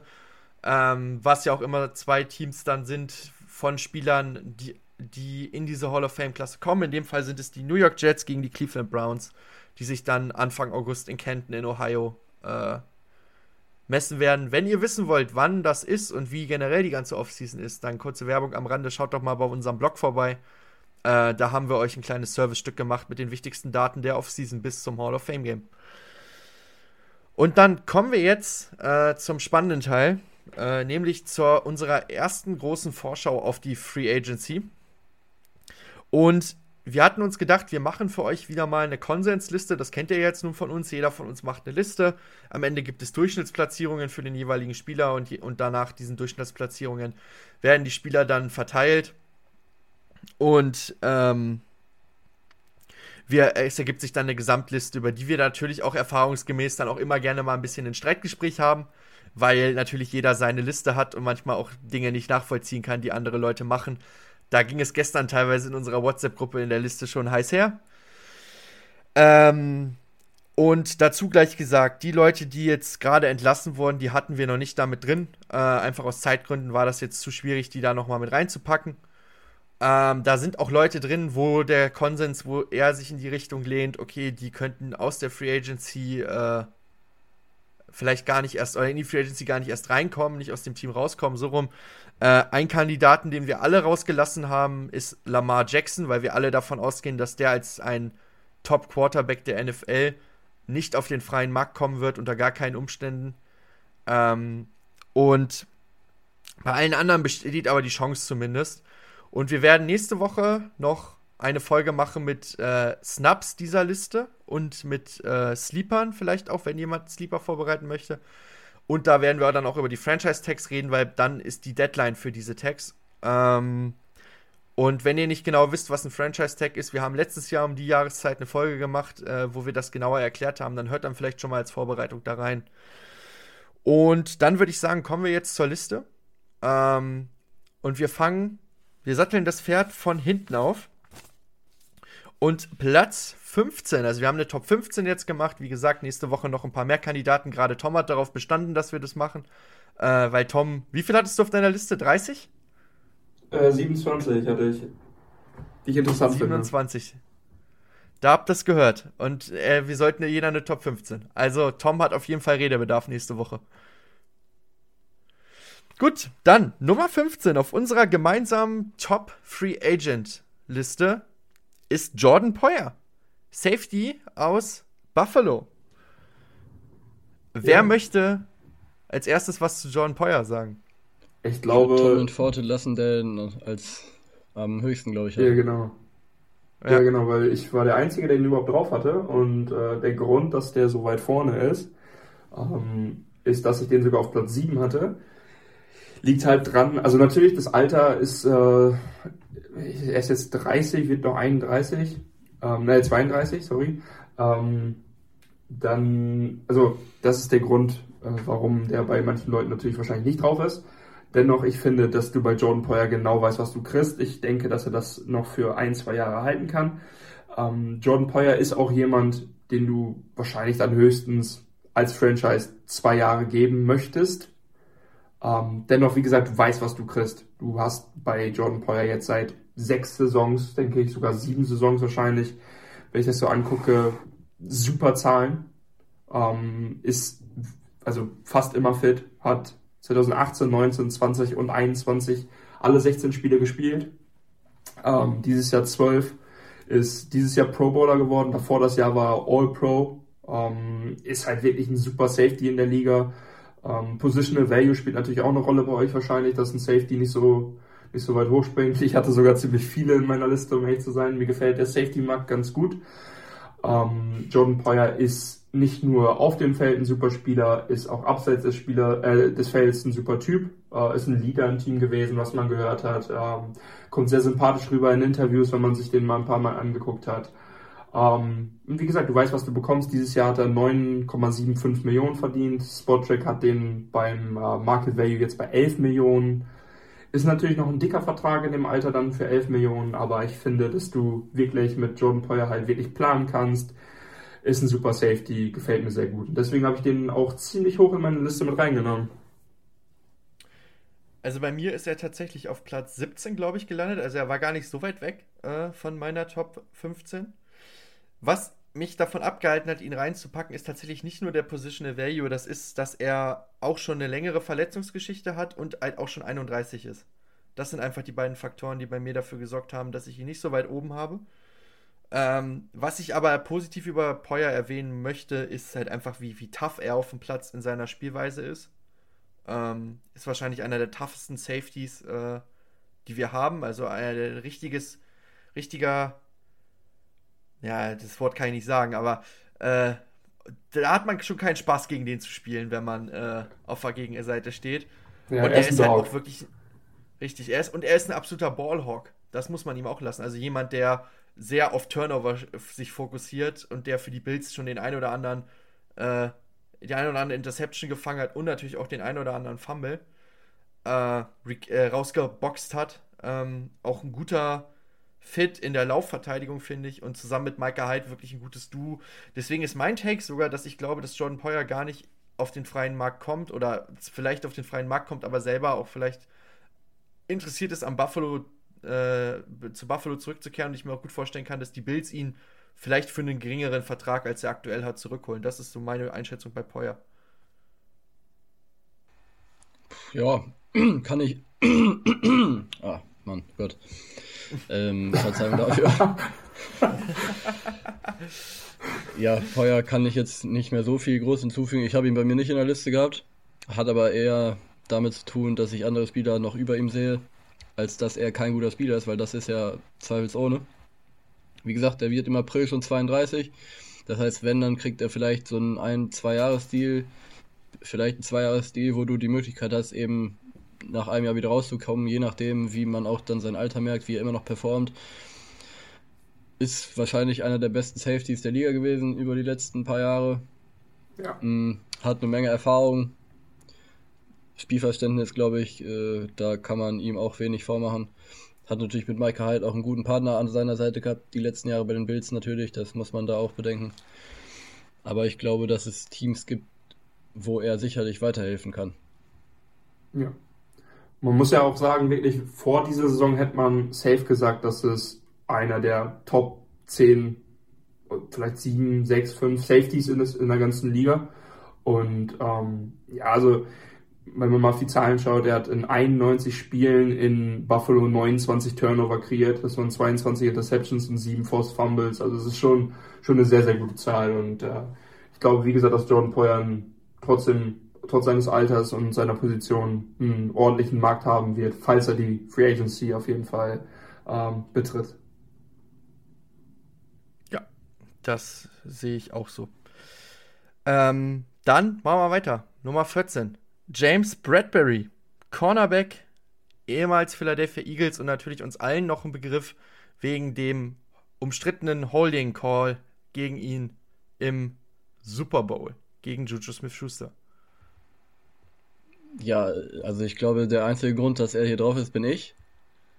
Weil, ich, ihr, den beide, auch. weil ihr den beide gar nicht auf eurer Liste hatte, was ich schon fragwürdig finde, wenn ich ehrlich bin. Ähm, James Bradbury ist ich meinte, er ist Second Team All-Pro gewesen dieses Jahr. Ja. Ähm, ist wahrscheinlich, so ehrlich muss man auch sein, hatte natürlich mit Darius Lane einen sehr, sehr guten Corner noch an seiner Seite, sodass Bradbury halt ja, in Anführungszeichen Nummer 2 sein konnte dieses Jahr. Ist dann auf der Nummer, also wenn er Nummer 2 Corner ist, wahrscheinlich der beste Nummer 2 Corner. Mhm. Er kann aber sicherlich auch Nummer 1 Corner sein, der gut bis überdurchschnittlich gut performt. Das hat er auch schon gezeigt in den vergangenen Jahren. ist äh, die letzten vier Jahre hat er immer über 1000 Snaps gespielt, das heißt, dass er immer available auf jeden Fall ist. Wie man ja so schön sagt, Availability is the best ability. Mhm. Ja, hat äh, dieses Jahr eine 46% Completion Percentage allowed, äh, was der viertbeste Wert ist über oder von allen Cornerbacks. Ähm, 19 Incompletions erzwungen, was der zweitbeste Wert von allen Cornerbacks ist. Und ich glaube definitiv, dass er seinen Markt haben wird und dass er auch einen guten Vertrag äh, unterschreiben wird. Das Einzige vielleicht bei ihm, der ist auch schon 30, beziehungsweise er ist noch 29, wird aber 30 im Laufe der, im Laufe der Saison. Mhm. Aber ich glaube, dass er definitiv äh, hier in diese Liste gehört und ich bin froh, dass ich es dann noch geschafft habe, ihn hier reinzukriegen. Wieder live von Ihrem Toyota-Partner mit diesem Leasing-Auftakt. Der neue Toyota Jahreshybrid. Ab 179 Euro im Monat. Ohne Anzahlung. Seine Sicherheitsassistenten laufen mit. Und ja, ab ins Netz mit voller Konnektivität. Auch am Start die Toyota Team Deutschland Sondermodelle. Ohne Anzahlung geht's in die nächste Runde. Jetzt los sprinten zu Ihrem Toyota-Partner. Ja, ähm, also ich hatte den auch auf meiner Short, also nicht auf meiner Top 15 Liste, aber dahinter war er direkt auf jeden Fall. Ähm, ich habe die Liste gerade, ja, okay, war auch bei mir auf Platz 20. ähm, ja, aber ja, natürlich, also der, der, gehört hier, der gehört hier natürlich auf die Liste. Vor allem, wenn, äh, wenn man bedenkt, was er dieses Jahr für ein, für ein Jahr gehabt hat. Ähm, ich finde, James Bradbury ist auf jeden Fall vor der Saison ähm, wahrscheinlich von vielen noch ein bisschen underrated worden. Ähm, jetzt rede ich mich hier, so ein bisschen, äh, ich, ich hatte den nur auf 20 und ich äh, weiß gar nicht wieso, ey. Ähm, dennoch, also ich finde, ich finde Bradbury hat eine super Saison gespielt, wird auf jeden Fall einen Markt haben. Ähm, Spottrack hat den auch sehr, sehr hoch beim äh, Vertrag mit 15 Millionen, schätzen die ihn ein. Ist natürlich einiges an Geld, wenn man bedenkt, dass er jetzt gerade 7,2 verdient. Also der könnte seinen Vertrag mal eben verdoppeln. Und äh, ja, wird, ein, wird einen guten Markt haben. Ja, also ich habe ihn auch knapp hinter. Also ich weiß jetzt, ich hab, war mir ja nicht sicher, auf welchem Platz Pollard ist. Bradbury ist auf jeden Fall auf dem anderen. 16 oder 17. Ähm, bei mir. Was mich abgehalten hat, ist, er ist vor allem diese Option für die Nummer 2. Er ist für mich kein Nummer 1 Corner. Ähm, und ist halt dann auch schon deutlich älter. Und ich sehe ihn halt, ich glaube, das Beste für alle Seiten ist, wenn er wieder zu den Eagles zurückgeht. Da bin ich ehrlich. Äh, ich, oder halt ein Team, was halt wirklich Nummer 2 Corner braucht, aber da habe ich andere Positionen oder andere Spieler auf anderen Positionen, die halt in diesen 15 dann nochmal einen höheren Value haben, weil der Positional Need höher ist auf den Positionen oder weil die ganz kleine Nummer 1 auf ihrer Position sind. Und deswegen äh, ist Bradbury da leider bei mir immer weiter rausgerutscht. Ich, ich finde es auch gut, dass er durch Finn jetzt hier drin ist ähm, und dass wir über ihn sprechen. Äh, aber für mich persönlich war er halt nicht in meiner privaten Top 15 drin. Aber was man ihm halt lassen muss, er ist halt unfassbar verlässlich. Das hat Finn schon gesagt. Er ist, du kannst auf ihn setzen, er hat Erfahrung, er ist ein Veteran. Es wird auf jeden Fall einen Markt für ihn geben und ich glaube trotzdem am Ende, dass er nach Philadelphia zurückgeht. Ich finde ihn ganz schön teuer. Also ich finde 15,1 Millionen, was Spotrack hier schätzt, ganz schön teuer für, für Bradbury. Ähm, Finn, würdest du ihn gerne bei den Vikings haben? Weil wenn ein Team natürlich von unseren Need hat auf, auf uh, Cornerback, dann ist das ganz klar Minnesota. Also Oder hast du mit dem Namen Bradbury jetzt äh, schon Angst? grundsätzlich würde ich äh, einige Cornerbacks nehmen, die auf dieser Free Agent Liste Weiß ich gar nicht, ob hier noch ein paar auftauchen. Auf jeden Fall gibt es ein paar Cornerbacks, die Free Agent werden. Stimmt, einer auf jeden Fall, der hier noch auftaucht, einer, der nicht auftaucht, den ich aber trotzdem sehr gerne sehen würde. Da sprechen wir nächste Woche vielleicht drüber. Ähm, also es gibt ein paar Cornerbacks, die ich gerne sehen würde und wenn die Vikings James Bradbury holen, dann würde ich da jetzt auf jeden Fall nichts gegen sagen. Auf eine 15 Mille? 15 Mille musst du wahrscheinlich bezahlen, wenn du jemanden wie ihn haben willst. Vielleicht ist er bei mir deswegen rausgefallen, ich weiß es nicht mehr. Das ist möglich. Dann kommen wir zu Nummer 13. Und ich glaube, wir haben ihn alle drei auf unserer Liste, aber unterschiedlich weit oben oder unten. Und ich glaube, ich bin sogar der, der dafür verantwortlich ist, dass er so weit gedroppt ist. Ich glaube, ihr habt ihn beide deutlich höher als ich. Ich glaube, ich ähm, hatte ihn nicht mehr drin bei mir. Hast du nicht drin? Ja gut, dann bin ich sogar nicht mal verantwortlich. Dann, bist, dann kann ich den schwarzen Peter an dich weitergeben. Und das ist Tony Pollard, der Running Back äh, der Dallas Cowboys. Noch Dallas Cowboys. Also muss dazu sagen, wir sagen immer noch das Team, bei dem sie jetzt gerade sind, weil ja bei all diesen Spielern theoretisch noch die Möglichkeit besteht, dass sie auch gefranchise-tagged werden und und und. Ne? Deswegen immer das aktuelle Team noch dabei. Ähm, ich würde einfach mal anfangen. Ähm, bei Pollard, äh, was natürlich für ihn spricht, ist seine Explosivität im Laufspiel und dass er halt auch eine unfassbare Waffe im Passspiel ist als Running Back. Das spricht wirklich für ihn. Also er ist nach einem anderen Namen, der jetzt gar nicht so weit, der auf Platz 11 kommt, äh, und dem einem auf Platz 4, der drittbeste, auf jeden Fall Top 3 dieser Klasse auf der Free Agency. Wenn er denn in die Free Agency kommt, so wie wir das hören, ist Dallas da ja auch dran und es soll wohl auch an Ezekiel Elliots Vertrag gegangen werden, damit man Pollard halten kann, im schlimmsten Fall über den Tag der ja auch nicht so hoch ist für Running Backs, da haben wir ja mal wieder drüber geredet. Was bei Pollard natürlich ihn für mich hat droppen lassen und was ihm wahrscheinlich auch leider bei vielen Teams droppen wird, ist diese schwere Verletzung, mit der er gerade noch laboriert, die er sich zugezogen hat. Das war ja, glaube ich, eine Knöchelverletzung. Ich war mir nicht sicher. Wadenbeinbruch. Äh, oder Wadenbeinbruch, genau. Also eine ziemlich üble Verletzung, äh, die er sich da zugezogen hat gegen Dallas und das wird wahrscheinlich viele Teams erstmal abschrecken. Weil was nützt dir ein kaputter Running Back so, ne? Ähm, weil der Verschleiß auf der Running Back Position, der ist einfach höher als auf anderen Positionen, weil du ja jedes Play, wo du das Play machst, kriegst du definitiv den Tackle ab. So, oder in 90% der Fällen. Und äh, das von meistens nicht nur einem einzelnen Spieler. weil du alle elf dann sofort ja aus, aus der Defense gegen dich hast. Und ja, ich glaube, dass äh, Tony Pollard auf jeden Fall ein Team finden wird oder er bleibt halt bei Dallas. Ähm, in dem Fall halte ich beides für möglich. Ähm, aber ich glaube, dass er A, vielleicht nicht den finanziellen Deal kriegen wird, den er sich erhofft, und B, dass auch viele Teams vielleicht gar nicht in seinen Markt einsteigen werden, wegen diesem Wadenbeinbruch. Wie seht ihr das denn? Ja, also äh, jetzt haben wir natürlich die gegensätzlichen Meinungen. Finn hat den ganz raus. Ich habe ihn auf Platz 9 gehabt in meiner Liste, ist mein Running Back Nummer 2. Äh, mhm. Liegt aber auch eher daran, dass ich einen von den anderen beiden Running Backs nicht so gerne mag. Ähm, ich finde, Tony Pollard, was den halt droppen lässt, ist die Verletzung, keine Frage, hast du gesagt. Aber was man sich immer noch vor Augen führen muss, Tony Pollard legt solche Zahlen auf mit einem halben Workload. Der teilt sich dieses Backfield halt noch. Und äh, ja, ich glaube, dass das halt noch viel, viel bessere Zahlen sein könnten, wenn er sich dieses Backfield nicht die ganze Zeit teilen müsste. Und deswegen hoffe ich für ihn, dass es halt einen Markt gibt für ihn, wo es, wo er halt die Nummer 1 ist. Und äh, ich möchte gerne, dass der aus Dallas rauskommt, weil ja, das auch eine, weil ein Spieler, den ich mag in der Franchise, die ich nicht so gerne mag gerade ist, ähm, was heißt nicht so gerne mag, ich, äh, wenn die Cowboys-Fans zuhören, tut mir leid, ich finde die Franchise scheiße. Ähm, die Cowboys-Antipathie, jetzt kommt sie wieder durch ja, langsam. Richtig, ja, Tony Pollard muss da für mich unbedingt raus. Ähm, ich hätte ihn, wie gesagt, gerne bei dem, in dem Backfield, ähm, dass er sich nicht teilen muss. Und ähm, ja, ich, für, mich ist, für mich ist Tony Pollard jemand, der für Explosivität steht, der quasi wirklich, wie gesagt, bei diesem, bei diesem halben Workload trotzdem super Zahlen auflegt, der eine 1000-Jahr-Saison äh, aufgelegt hat in, ähm, in, deutlich weniger Workload als andere es schaffen würden. Und äh, deswegen hoffe ich, dass er irgendwo einen vernünftigen Vertrag kriegt ähm, in einer Franchise, die ihn auch so wertschätzt, wie man ihn wertschätzen sollte. Ja, also ich habe ihn bei mir draußen gelassen, äh, knapp. Ich habe ihn erst drin gehabt, aber ich habe ihn dann noch mal ausgestrichen, weil ich die Running Backs generell runtergesetzt habe. mhm. Liegt natürlich auch so ein bisschen am Positional Value von Running Backs.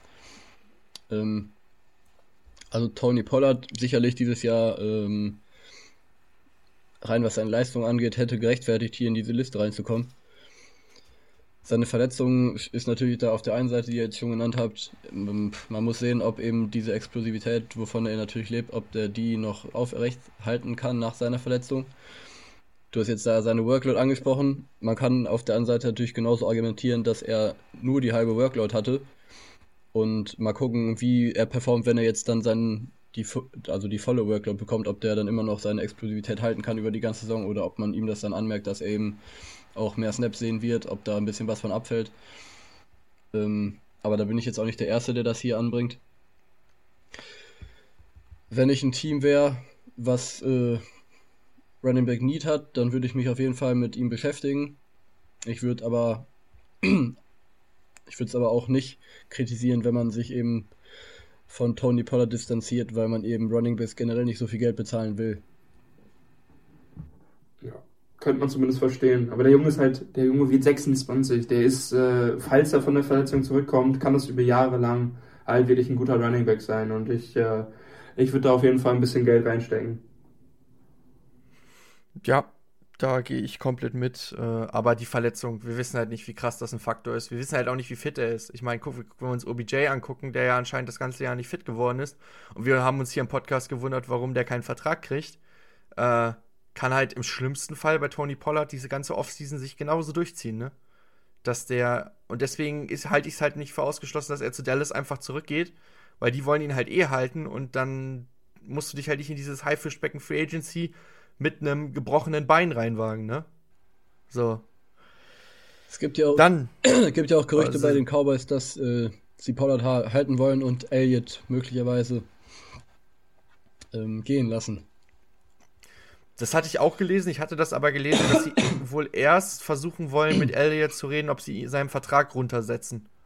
Also mit einem Paycut. Und wenn das nicht geht, dann wollen sie ihn gehen lassen. Also, dass sie dieses Backfield nach Möglichkeit erhalten wollen, aber zu einem anderen Preis.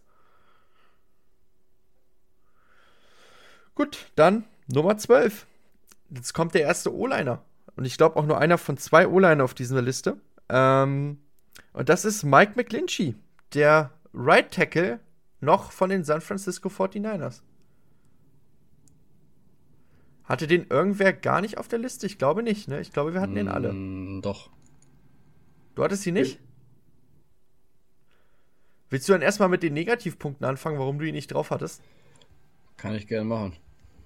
Also ich habe McGlinchey auf vielen Listen relativ weit oben gesehen tatsächlich. Mhm. Ähm, hat natürlich auch damit zu tun, dass er halt Right Tackle ist und Right Tackle vom Wert definitiv äh, auch einen gewissen, ja. einen gewissen Wert hat. Der Wert hat einen gewissen Wert, ergibt Sinn auf jeden Fall. ähm, erstmal bin ich gespannt, was, wo er landet oder ob er vielleicht sogar bei den 49ers bleibt, weil ich glaube, dass er bei den 49ers mit am besten aufgehoben ist. Denn äh, McGlinchey hat vor allem seinen Wert natürlich im Run-Blocking. Ähm, Im Pass-Blocking ist er sicherlich äh, jemand, wo auf jeden Fall Luft nach oben besteht und je nachdem, wo er eben landet, glaube ich, könnte das eben dann ein besserer oder ein schlechterer Fit sein. Am Ende habe ich ihn aus meiner Top 15 eben rausgelassen, weil ich finde, dass eben dieses, dass er halt im Run-Blocking sehr, sehr gut ist, im Pass-Blocking ist er sicherlich, oder also rein seine Pass-Blocking-Abilities würden sicherlich nicht äh, gerechtfertigen, dass er hier in dieser Liste ist. Und weil ich als Right Tackle halt finde, dass du auch im Pass-Blocking ein bisschen, ein bisschen äh, mehr noch liefern musst, habe ich ihn jetzt hier rausgelassen, was natürlich nicht heißt, dass er nicht trotzdem irgendwo seinen, seinen Vertrag finden wird. Weil wie gesagt, Right Tackle ist halt eine Position, wo viele Teams auf der Suche sind und wo man sicherlich ein Upgrade vertragen könnte. Ja, im Endeffekt hast du jetzt meine Argumentation einmal komplett gedreht, äh, dargelegt. ähm, ich sehe das auch, also äh, Luft nach oben im Passblock, guter Runblocker. Ähm, auch schon eine Verletzungshistorie, aber welcher Spieler, der schon mehrere Jahre in der NFL ist, hat die eigentlich nicht. Da bist ja fast schon ein Wunder, wenn du die nicht hast. Ähm, aber dieser Right Tackle Markt ist jetzt halt nicht besetzt mit super vielen hochkarätigen Spielern. Ähm, klar kannst du im Draft, aber auch da ist zwischen den Top 3 Tackles und dem Rest ein riesen Gap. Ähm, wohl schon jetzt prognostiziert von den ganzen Experten. Und deswegen wird er seinen Markt-Value haben. Und ich glaube aber auch, dass er auf den freien Markt kommen wird. Ich halte es deswegen trotzdem nicht vorausgeschlossen, dass er gar nicht nach San Francisco zurückkommt. Aber meine beiden Favoriten sind tatsächlich die Chicago Bears oder die Miami Dolphins aktuell, wenn ich ehrlich bin. Das sind meine beiden Favoriten um Mike McClinchy und weil beide haben den Need auf der Position. Und beide spielen einen Scheme, wo viel gelaufen wird und haben, und die Bears zum Beispiel haben einen Quarterback, der unfassbar viel läuft, der gute Run-Blocking-Tackle gebrauchen kann. Die äh, Dolphins spielen ja das 49ers-System, also das sind so meine beiden Favoriten und die haben auch beide Geld. So, und das wollen O-Liner ja vor allem. O-Liner auf der Position wollen halt entlohnt werden für die Arbeit, die sie da leisten. Und deswegen kann ich mir vorstellen, dass die beiden äh, da eher die Favoriten noch sind als San Francisco, für mich persönlich. Ähm, ja, ich mach mal eben weiter. Ähm, McGlinchey war bei mir sogar auf der 8. Ähm, ich mag den sehr, sehr gerne. Ich finde, der hat eine super Saison gespielt. Ähm, ist auch ziemlich available, wenn man das so, wenn man das mal so durchgeht, wie viele Spiele er macht pro Saison. Ähm, dieses Jahr alle Spiele gemacht, alle Spiele fast an die 100% der Snaps gespielt in der Offensive. Ein Spiel fällt er raus. Und äh, das war das Spiel gegen Atlanta und da haben die direkt verloren. 14 zu 28 das einzige Spiel, wo er nicht alles mitgemacht hat. Da haben wir ähm, noch ein paar andere verloren, muss man natürlich, äh, gefehlt, muss man dazu sagen. Ja, das, das ist wohl wahr, das ist wohl wahr. Ähm, dennoch Mike McGlinchey, ich bin gespannt, ob die 49ers das äh, hinkriegen, den zu behalten, weil er dieses Jahr für 4 Millionen gespielt hat und äh, da wird er ganz sicher nicht bleiben bei 4 Millionen. Nee. Ähm, du hast den Tackle-Markt angesprochen, äh, sehe ich genauso wie du. Ich finde, da ist jetzt dieses Jahr nicht so viel drauf, was man äh, unbedingt verpflichten muss in schneller Zeit. Ähm, McGlinchey gehört auf jeden Fall zur ganz, ganz oberen Schicht. Ähm, gibt viele Teams, die ihn gut gebrauchen könnten. Du hast zwei schon angesprochen. Ähm, ich würde ein Team noch in den Raum werfen, das auch noch einen guten Tackle gebrauchen könnte, äh, was aber nicht so mega viel Cap Space hat. Äh, aber wenn du die Dolphins ansprichst mit wenig Cap Space, dann spreche ich mal die Steelers an. Die Steelers können den auch auf jeden Fall gebrauchen, würde ich sagen. Ähm, ich, ja, wie gesagt, McGlinchey gefällt mir ganz gut. Bin gespannt, wo er hingehen könnte. Ähm Wieder live von Ihrem Toyota-Partner mit diesem Leasing-Auftakt. Der neue Toyota Jahreshybrid. Ab 179 Euro im Monat. Ohne Anzahlung. Seine Sicherheitsassistenten laufen mit. Und ja, ab ins Netz mit voller Konnektivität. Auch am Start die Toyota Team Deutschland Sondermodelle. Ohne Anzahlung geht's in die nächste Runde. Jetzt los zu Ihrem Toyota-Partner.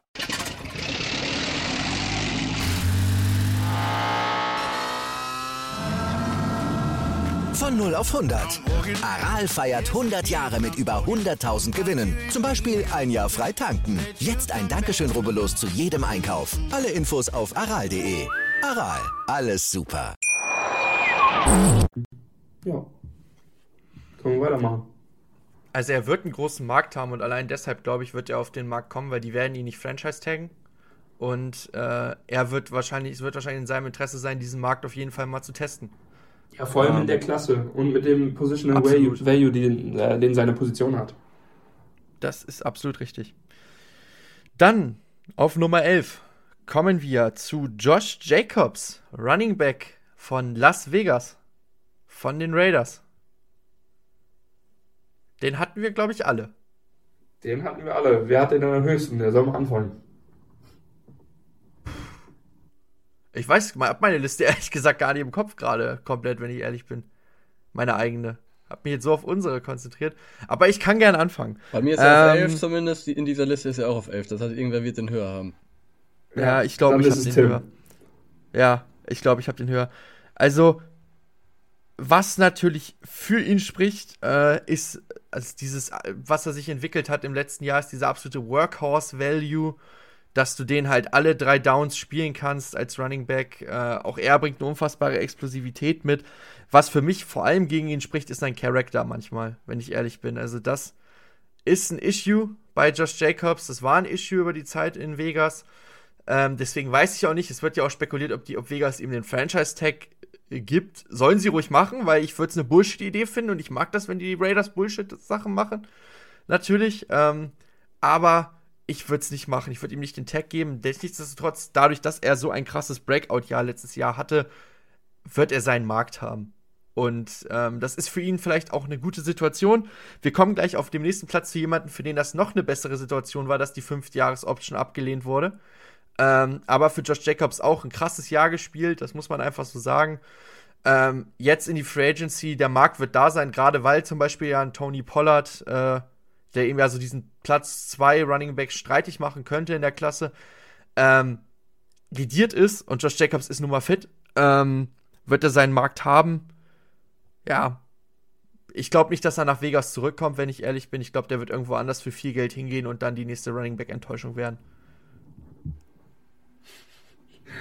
Ich, also, du, hast, du hast den zwar ziemlich hoch und redest Ich wollte gerade sagen, dafür, dass du den als höchstes von denen hast bei unserer Liste, muss ich sagen, hast du ziemlich äh, abgerantet über den gerade. Ja, ich, ich bin halt da bei Tom. Ich mag den halt charakterlich auch nicht. So. Ich habe in dem Moment ja meine persönliche Liste, was ich denke, wo der Value dieser Spieler liegt. Und der Value in der NFL wird hoch sein für, für den Josh Jacobs. Aber du wusstest doch noch gar nicht, welchen Running Back von den beiden ich gar nicht mag. nee, ist immer wichtig. Ich, ähm, ich weiß, dass es Jacobs ist und ich, und ich habe deine aus dem Augenwinkel deine Reaktion gesehen, als ich Jacobs Charakter angesprochen habe. Ja. Die war mehr als offensichtlich, mein Freund. Ja, äh, ich habe den natürlich trotzdem in meiner Liste. Ich hatte den auf 13, äh, ist dann mein dritter Running Back in dieser Liste. Ähm, was für ihn spricht, ist natürlich sein Alter. Müssen wir nicht drüber reden. Der ist äh, gerade 25 geworden. Ähm, da kann man auf jeden Fall noch ein paar Jahre ordentlich Running Back spielen. Ist ein Three-Down-Back, ähm, hat echt gute Zahlen aufgelegt dieses Jahr. Ähm, passiert im Basketball auch sehr, sehr häufig, dass äh, Spieler, die quasi jetzt in diesem Jahr einen auslaufenden Vertrag haben, auf einmal ein Contract-Year spielen. Das hat er dieses Jahr auch gemacht. Wenn man trotzdem die Saisons davor anguckt, dann ist Josh Jacobs ein durchschnittlicher Running Back in dieser Liga. Dieses Jahr war natürlich absolut krass, muss man so sagen. Dennoch war das kein Jahr wie die anderen Top Running Backs es vor äh, dieser Saison hatten. Das war jetzt kein Derrick Henry ja von äh, dem Jahr davor oder äh, Jonathan Taylor ja wie von dem Jahr davor oder das Derrick Henry ja von vor zwei Jahren. Das sind ganz, ganz andere Zahlen gewesen und äh, trotzdem ist Josh Jacobs halt super gewesen dieses Jahr, brauchen wir nicht drüber reden.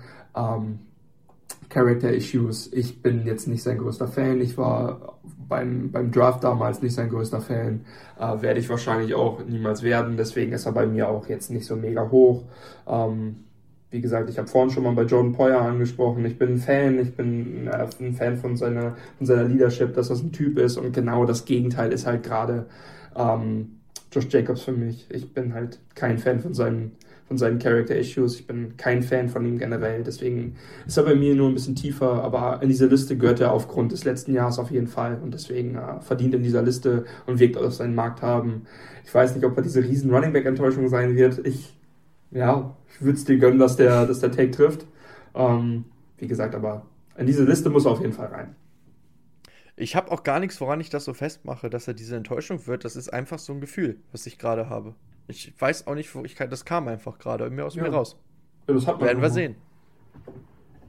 Werden wir sehen. Aber dazu stehe ich zu der Aussage. Ich glaube nicht, dass Josh Jacobs außerhalb von Vegas erfolgreich sein wird. Wahrscheinlich läuft er jetzt die nächsten ja. drei, drei Jahre für 1000 Yards. Ja, das kann also, sein. Ähm, also ich bin deutlich positiver auf Jacobs als ihr, glaube ich. Erstmal, mhm. also Character Issues habe ich irgendwie noch nie groß mitbekommen bei dem, muss ich sagen. Äh, weiß jetzt tatsächlich gar nicht, was da, was da der Kritikpunkt ist. Ähm, ich habe sogar zwischenzeitlich überlegt, ob ich Jacobs dann einsetze, weil dieses Jahr hat er definitiv einen Case dafür gemacht, dass er der beste Running Back der Liga vielleicht sogar war. Ähm, hinter einer beschissenen O-Line, das muss man ganz klar sagen. Äh, ist der Rushing Yard Leader.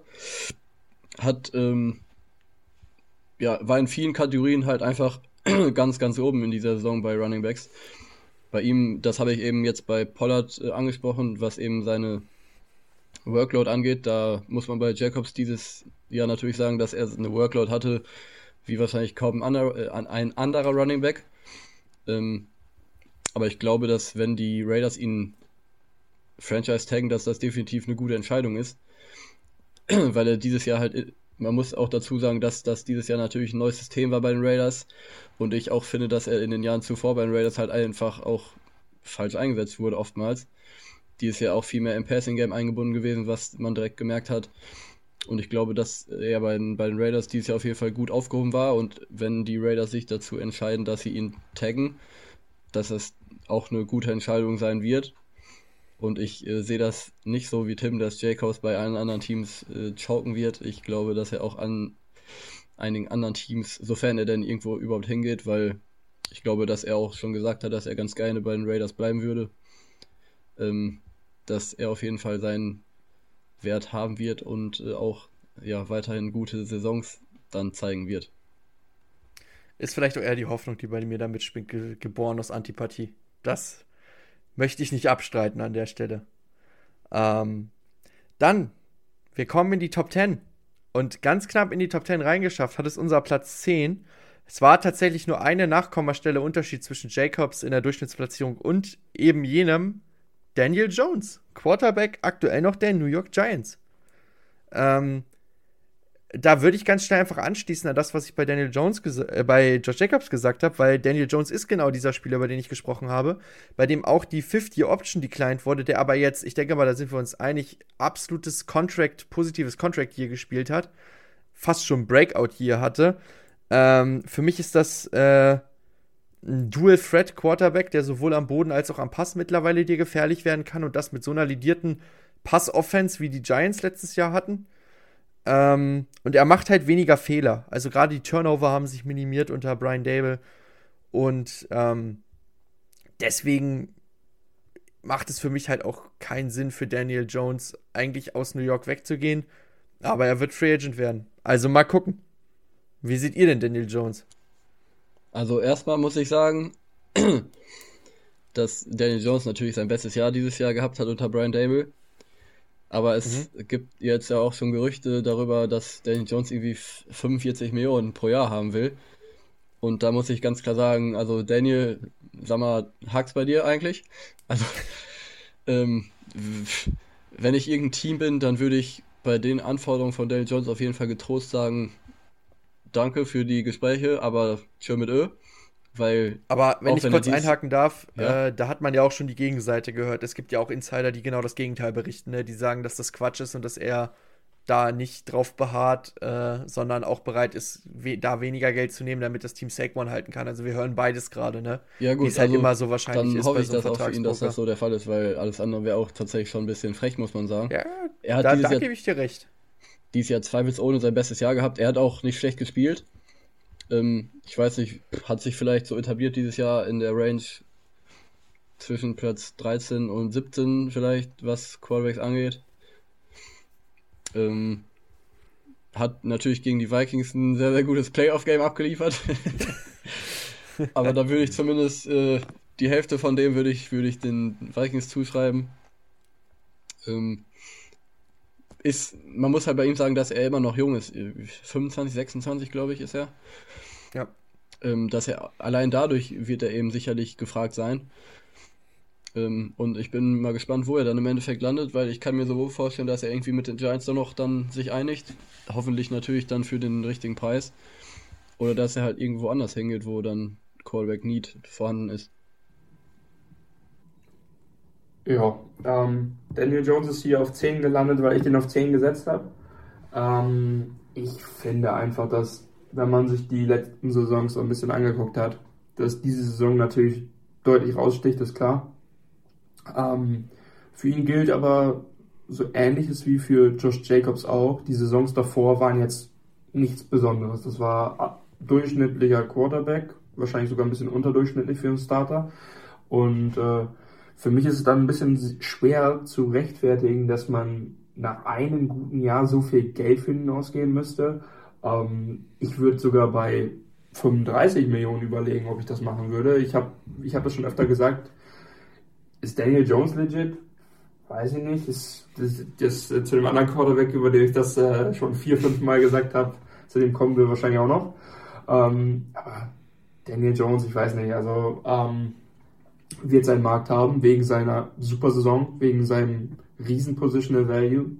Ähm, hat 15 Passing Touchdowns geschmissen, war jetzt nicht die Welt, lebt natürlich sehr von seinen, von, äh, von seinen Running Skills dazu. Ähm, ja, ich finde einfach, dass, dass Daniel Jones ein riesiges Fragezeichen ist. Ähm, wo geht wo geht die Franchise mit den Giants hin? Es ist ein sehr, sehr wichtiges Offseason-Jahr für die, für die Giants. Das geht nicht nur um den Running Back und den Quarterback, das geht auch noch um andere Spieler, über die wir auch noch sprechen werden, hoffe ich zumindest. Ähm, aber ich werde sie nächste Woche auf jeden Fall mitbringen. könnt, ihr, könnt ihr euch schon mal drauf gefasst Tom machen? Füllt, Tom füllt nächste Woche die ganze Folge alleine. Ach Quatsch, das glaube ich nicht. Ähm, dennoch, ich glaube einfach, dass, dass äh, Daniel Jones nur von dieser, also nur, nur, diese, nur diese Saison bei ihm zu bewerten, das wäre zu kurz gedacht. Das wäre, das wäre halt, ähm, ja, das wäre falsch. Ich finde, dass die Saisons davor okay waren, aber nichts Besseres. Ähm, diese Saison war gut, klar, aber so viel Geld auf den Tisch zu legen für Daniel Jones, wobei Quarterbacks halt immer, immer mehr Geld verdienen, klar. Dennoch, ich finde es ich find's, ich find's zu viel. Ich finde, dass der auf 10 relativ gut aufgehoben ist bei uns. Er wird seinen Markt haben, aber wenn ihr so viel Geld gebt, bitte guckt euch die anderen Saisons davor bitte auch an, Leute. Bitte, bitte, bitte.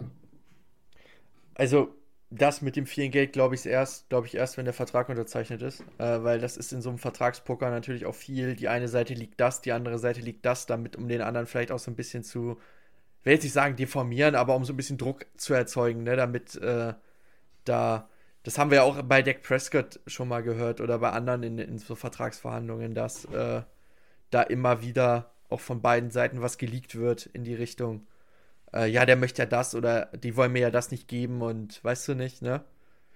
Und ich finde, was man bei Daniel Jones aber trotzdem nicht unterschlagen kann, auch wenn die anderen Saisons nicht das Gelbe vom Ei waren, aber man hat immer stetig, finde ich, eine Entwicklung gesehen. Also es war jetzt nicht so aus dem Nichts. Also ich finde, Daniel Jones hat sich schon positiver entwickelt über die Jahre. Der Sprung jetzt war größer vom letzten Jahr auf dieses Jahr, ja. Aber es waren trotzdem auch kleinere Sprünge da, fand ich immer in den Jahren davor. Zum Beispiel, wenn man sich seine Turnover anguckt. Das ist eine meiner ja. Lieblingsstatistiken bei Daniel Jones. Das wird von Jahr zu Jahr wird das immer weniger. Auch schon in den Jahren ohne Brian Dable. Ja, ist absolut richtig. Die Turnover, das ist das, was raussticht. Aber wenn man sich das mal anguckt, er hat 15 Passing-Touchdowns geworfen, das ist jetzt nicht die Welt, und hat sieben äh, Rushing-Touchdowns gemacht. Das sind insgesamt 22 Total Touchdowns. Und ja. hat aber auch, also fünf Interceptions ist natürlich sehr, sehr wenig. Hat sechsmal den Ball gefummelt. Ist, hm, ist okay, ist ein Heavy Runner, aber ist okay. Um, ähm, aber willst, wie viel Geld willst du dem geben? Ich finde einfach, dass das Geld bei ihm ein Riesenthema ist. Vor allem, keine Ahnung, ich. Daniel Jones, äh. Live von Ihrem Toyota-Partner mit diesem Leasing-Auftakt. Der neue Toyota Jahreshybrid. Ab 179 Euro im Monat. Ohne Anzahlung. Seine Sicherheitsassistenten laufen mit. Und ja, ab ins Netz mit voller Konnektivität. Auch am Start die Toyota Team Deutschland Sondermodelle. Ohne Anzahlung geht's in die nächste Runde. Jetzt los zu Ihrem Toyota-Partner. Ich finde, diese Also ich sag mal so, ich, Quarterback ist, wir reden ja gleich auch noch über einen anderen Quarterback, bei dem jetzt das letzte Jahr auch alles ähm, gemacht hat, weil der davor nie in Erscheinung getreten ist. Ja. Und der ist auf allen Mhm. Listen relativ weit oben. Und ich frage mich zumindest, äh, ob die Gap zwischen den beiden so groß sein sollte, wie sie oftmals gemacht wird. Weil bei beiden ist ein Jahr gut gewesen und davor die Jahre war wenig gut. Aber da reden wir gleich noch drüber, von da will ich jetzt hier nicht zu viel vorwegnehmen. Ja, wie, wie viel Geld Ich kann dem geben? Das will ich unbedingt wissen. Daniel Jones? Maximal Ja. 35 ist mein Maximum bei Daniel Jones pro Jahr. Finn? 35 würde ich den nehmen. Ja, Also ich finde ich auch schwierig. auf einem 35, Vertrag- womit bist du da so im Quarterback-Vergleich? Äh, Boah, oberes Mittelfeld. Das auf jeden Fall. Also Cousins kriegt, glaube ich, 36 dieses Jahr. Ja, oder meinetwegen auch die 36. Auf Kirk Cousins Also, Payroll-Niveau. und mit dem ich Parameter okay. Cousins 36 würde ich Jones maximal 30 bezahlen, glaube ich.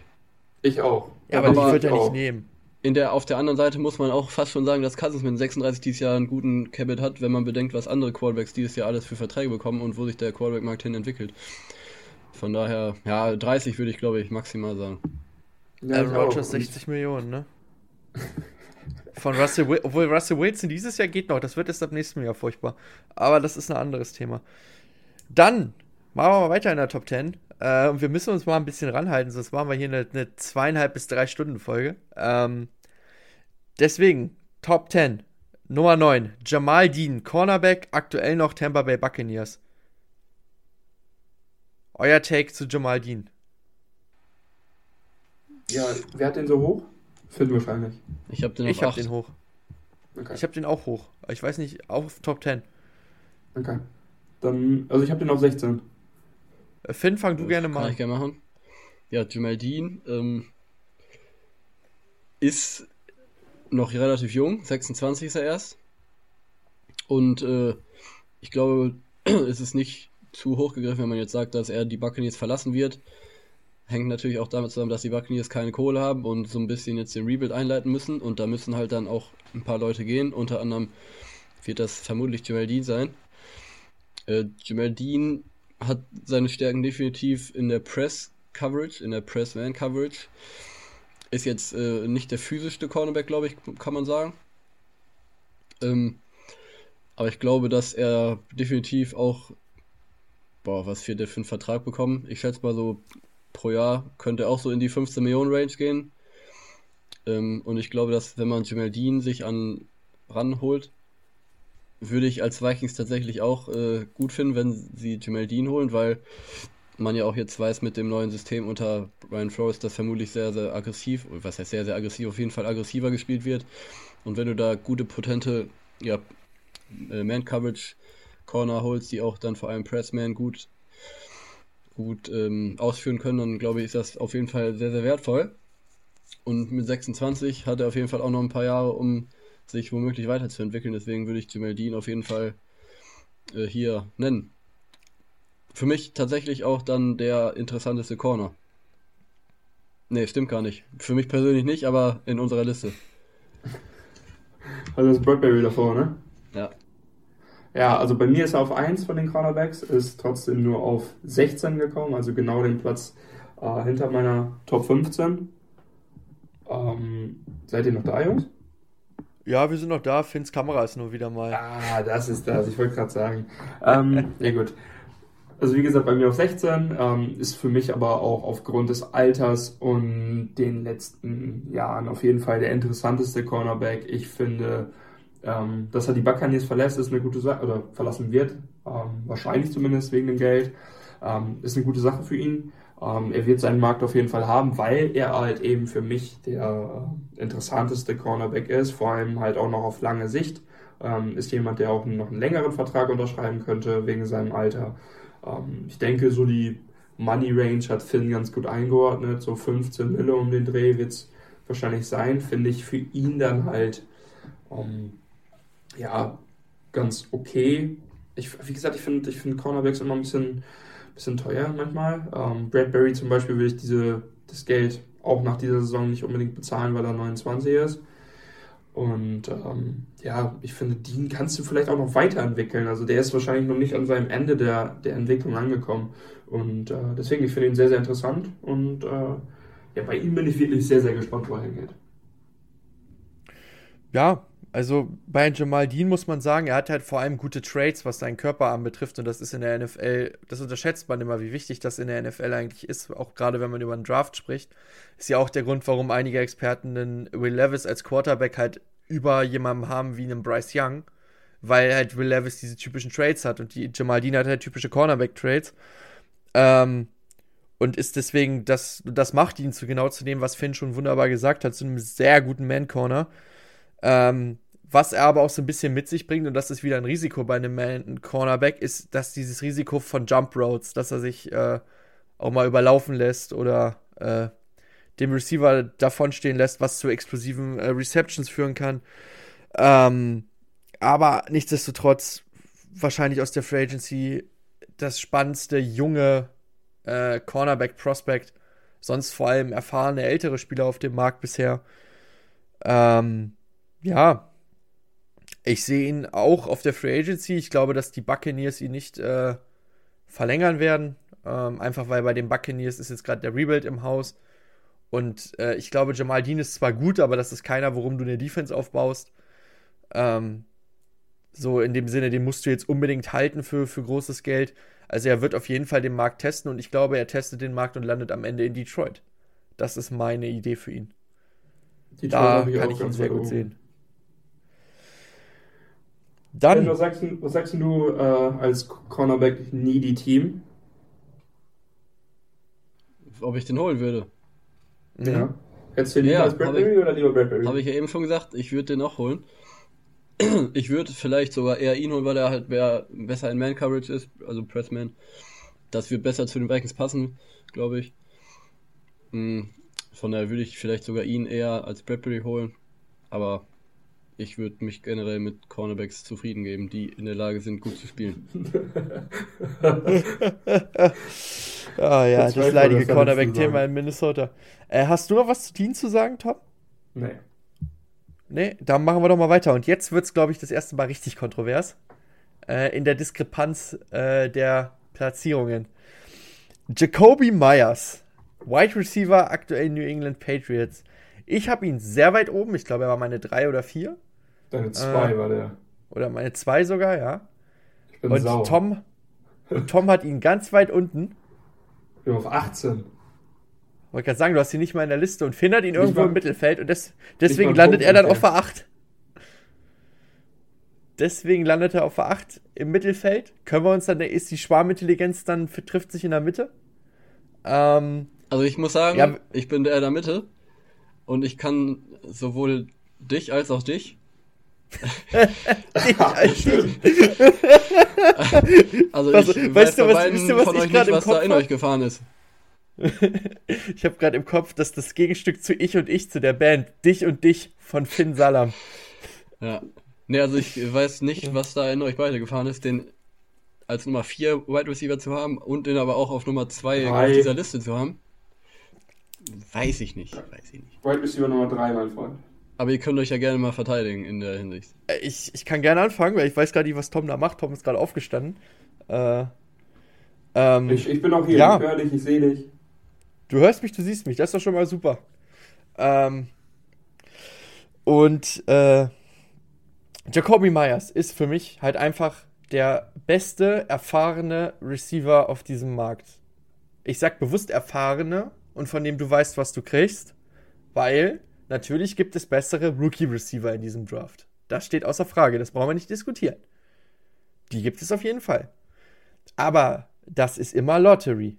Das, ich mag, mein Lieblingsbeispiel ist und bleibt Jamarcus Russell, der am Quarterback aussah wie, äh, zwar auf der Quarterback-Position, aber der am College aussah wie der junge Gott himself und der kein guter Footballspieler war trotzdem am Ende des Tages. Und deswegen würde ich als Team was ein Need auf Receiver hat, was einen zuverlässigen Receiver braucht, der super Route Running hat, der super sichere Hände hat. Ich glaube, er ist in der Top 10, was, was, was Drops betrifft in der NFL, also super sicherer Catcher. Würde ich all mein Geld da rein investieren, in Jacoby Myers in meinen Roster zu kriegen. Weil der macht vielleicht nicht die spektakulären Plays, aber der macht die wichtigen Plays. Und der macht die Plays. Und womit haben die Patriots Super Bowls gewonnen? Richtig, mit genau solchen Spielern. Ich mag an den Danny Amendola oder an den Wes Welker erinnern. Das waren keine kranken Receiver, die krass irgendeinen Impact hatten, sondern das waren Spieler, die ihren Job, do your job, richtig gut gemacht haben und die damit erfolgreich waren. Und das sehe ich in einem Jacoby Myers und deswegen, weil ich sonst keinen Receiver so gut sehe, ich sehe einen Juju nicht so weit oben, ich sehe äh, einen Shepard nicht so weit oben, ähm, ist es so, dass ich äh, sage, ich sehe auch einen Chark nicht so weit oben, dass ich sage, Jacoby Myers ist, hat da einen weiten Abstand für mich persönlich zum Rest. Und deswegen ist Jacoby Myers so weit oben, weil dieser Abstand für mich so groß ist zwischen diesen, zwischen Nummer 1 und Nummer 2 und 3. Einfach aufgrund dieser starken Zuverlässigkeit, die die anderen beiden, und zumindest in dem Punkt, denke ich, könnt ihr mir nicht widersprechen, ein Juju hatte, hat keine Zuverlässigkeit gehabt über die letzten Jahre und ein Shepard erst recht nicht. Ja, ich finde es gut, dass du so, einfach Tom. drei Wide Receiver nennst und alle drei auch nicht äh, bei mir über ihm sind, auf keinen Fall. Ähm, das, aber das, das alles täuscht doch nicht darüber hinweg, dass diese Wide Receiver Free Agency Klasse nicht gut ist. Also wenn der beste, wenn der beste Wide Receiver, nur weil er der beste Wide Receiver in deinen Augen ist, einfach auf zwei kommt, weil aber er das halt steigert ja sein Value immens. Das steigert ja sein Value immens im Vergleich zu allen anderen, wenn er der ja, Beste ist. Ja, natürlich steigert das sein Value, aber das erstmal für mich ist er, ist, ist er nicht der Beste. Ja, auch wenn das wahrscheinlich ganz, ganz viele anders sein. Ähm, für mich wer ist, denn für dich der Beste? Der interessiert mich einfach, wer ist für dich der Beste? Jetzt komm nicht mit Kenny Golladay. Nein, nein ich habe zwei Leute über ihm.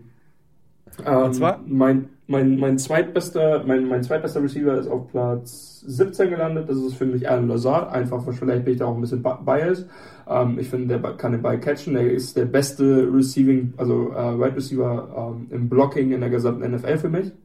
Ähm, mhm. Ich weiß, was ich, ich weiß, was ich von ihm kriege. Für mich ist der wirklich, für mich sollte der ein größer, also wenn ich mich entscheiden könnte, würde ich immer Alan Lazard nehmen, weil das halt äh, weil er auch zuverlässig ist, der blockt dir alles frei. Also wirklich, ich weiß, was ich an ihm habe und ich habe ihn natürlich schon ganz, ganz häufig gesehen. Und äh, jemand, den ich auch gesehen habe, äh, habe ich auf 15. Äh, da sprechen wir dann wahrscheinlich nächste Woche drüber, hoffe ich zumindest. Das wäre dann bei mir der beste Receiver, oder für mich zumindest der Receiver, den ich hier in der Klasse am liebsten haben würde. Das wäre äh, Darius Slayton, wäre das bei mir gewesen. Ähm, den hätte ich drüber. Ich glaube, dass das wahrscheinlich die meisten anders sehen. Ich habe Jacoby Myers aber auch einfach nicht so hoch wie die meisten anderen. Ähm, aber wie gesagt, ich will nochmal über den, über den, äh, über den, über den Platz 2 bei dir reden. Also natürlich kann man, natürlich kann man über Platz, wo habe ich den 17 oder wie auch immer.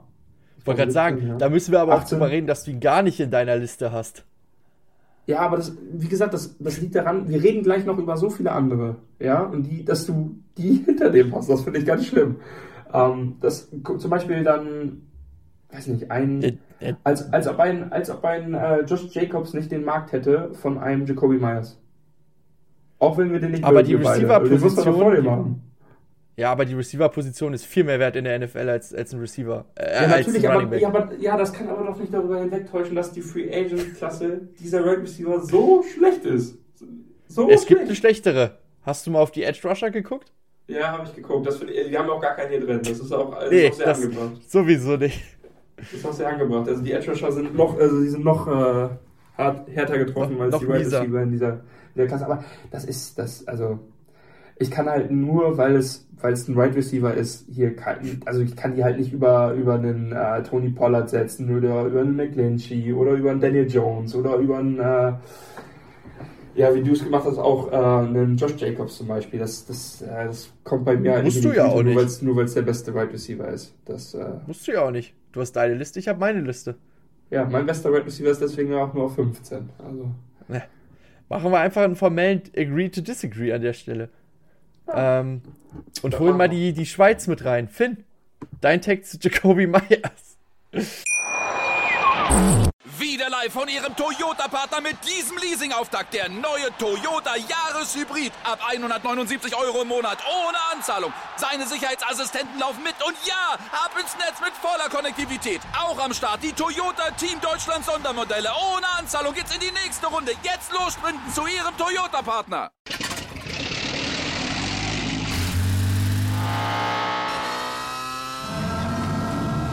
Von 0 auf 100. Aral feiert 100 Jahre mit über 100.000 Gewinnen. Zum Beispiel ein Jahr frei tanken. Jetzt ein Dankeschön, rubbellos zu jedem Einkauf. Alle Infos auf aral.de. Aral, alles super.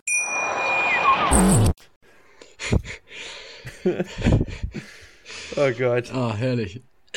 Also erstmal, bei mir ist ja auch nur die Nummer 2 bei Receivern. Meine Nummer 1, mhm. die ist aber bei euch nicht die Nummer 1. Äh, und das ist nämlich Odell Beckham. Ähm, da spielen natürlich aber auch noch ein paar andere Faktoren eine Rolle, äh, wie Verletzungen und wie fit er ist. Weil wenn Odell Beckham äh, fit ist, dann glaube ich, ist es keine große Debatte darüber, wer der Nummer 1 Receiver ist. Bei ihm steht halt aber das riesige Fragezeichen über seiner äh, Gesundheit. Und ich kann mir bei ihm vorstellen, dass wenn er jetzt, also es gab ja letztes Jahr Spekulationen, dass er nochmal irgendwo einen Vertrag unterschreibt für die Playoffs, hat er nicht gemacht.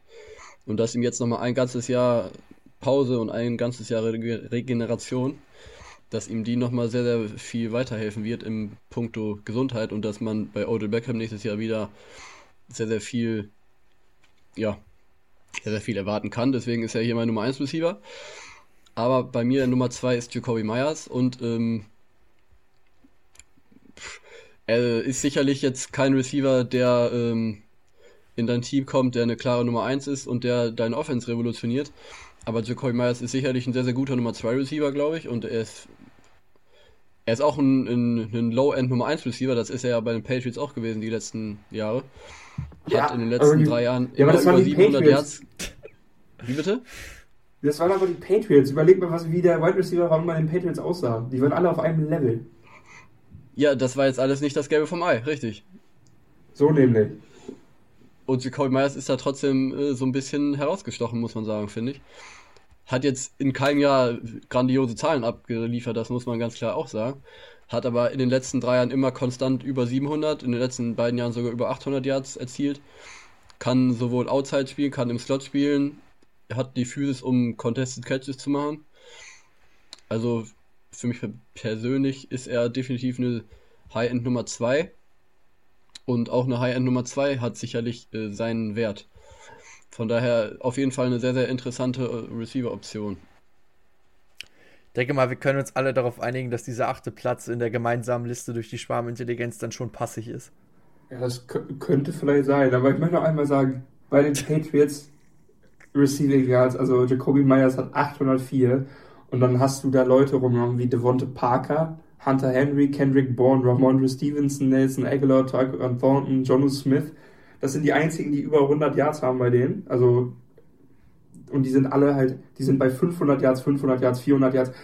Also, das ist jetzt nicht schwer da rauszustechen bei dieser Gruppe, Leute. Also, man guckt dir an, was die für Offense spielen seit drei Jahren. Der Typ hat äh, über 700 Yards mit, keine Ahnung, Cam Newton als Quarterback gemacht und Cam Newton zu dem Zeitpunkt, als er schon nichts mehr hingekriegt hat.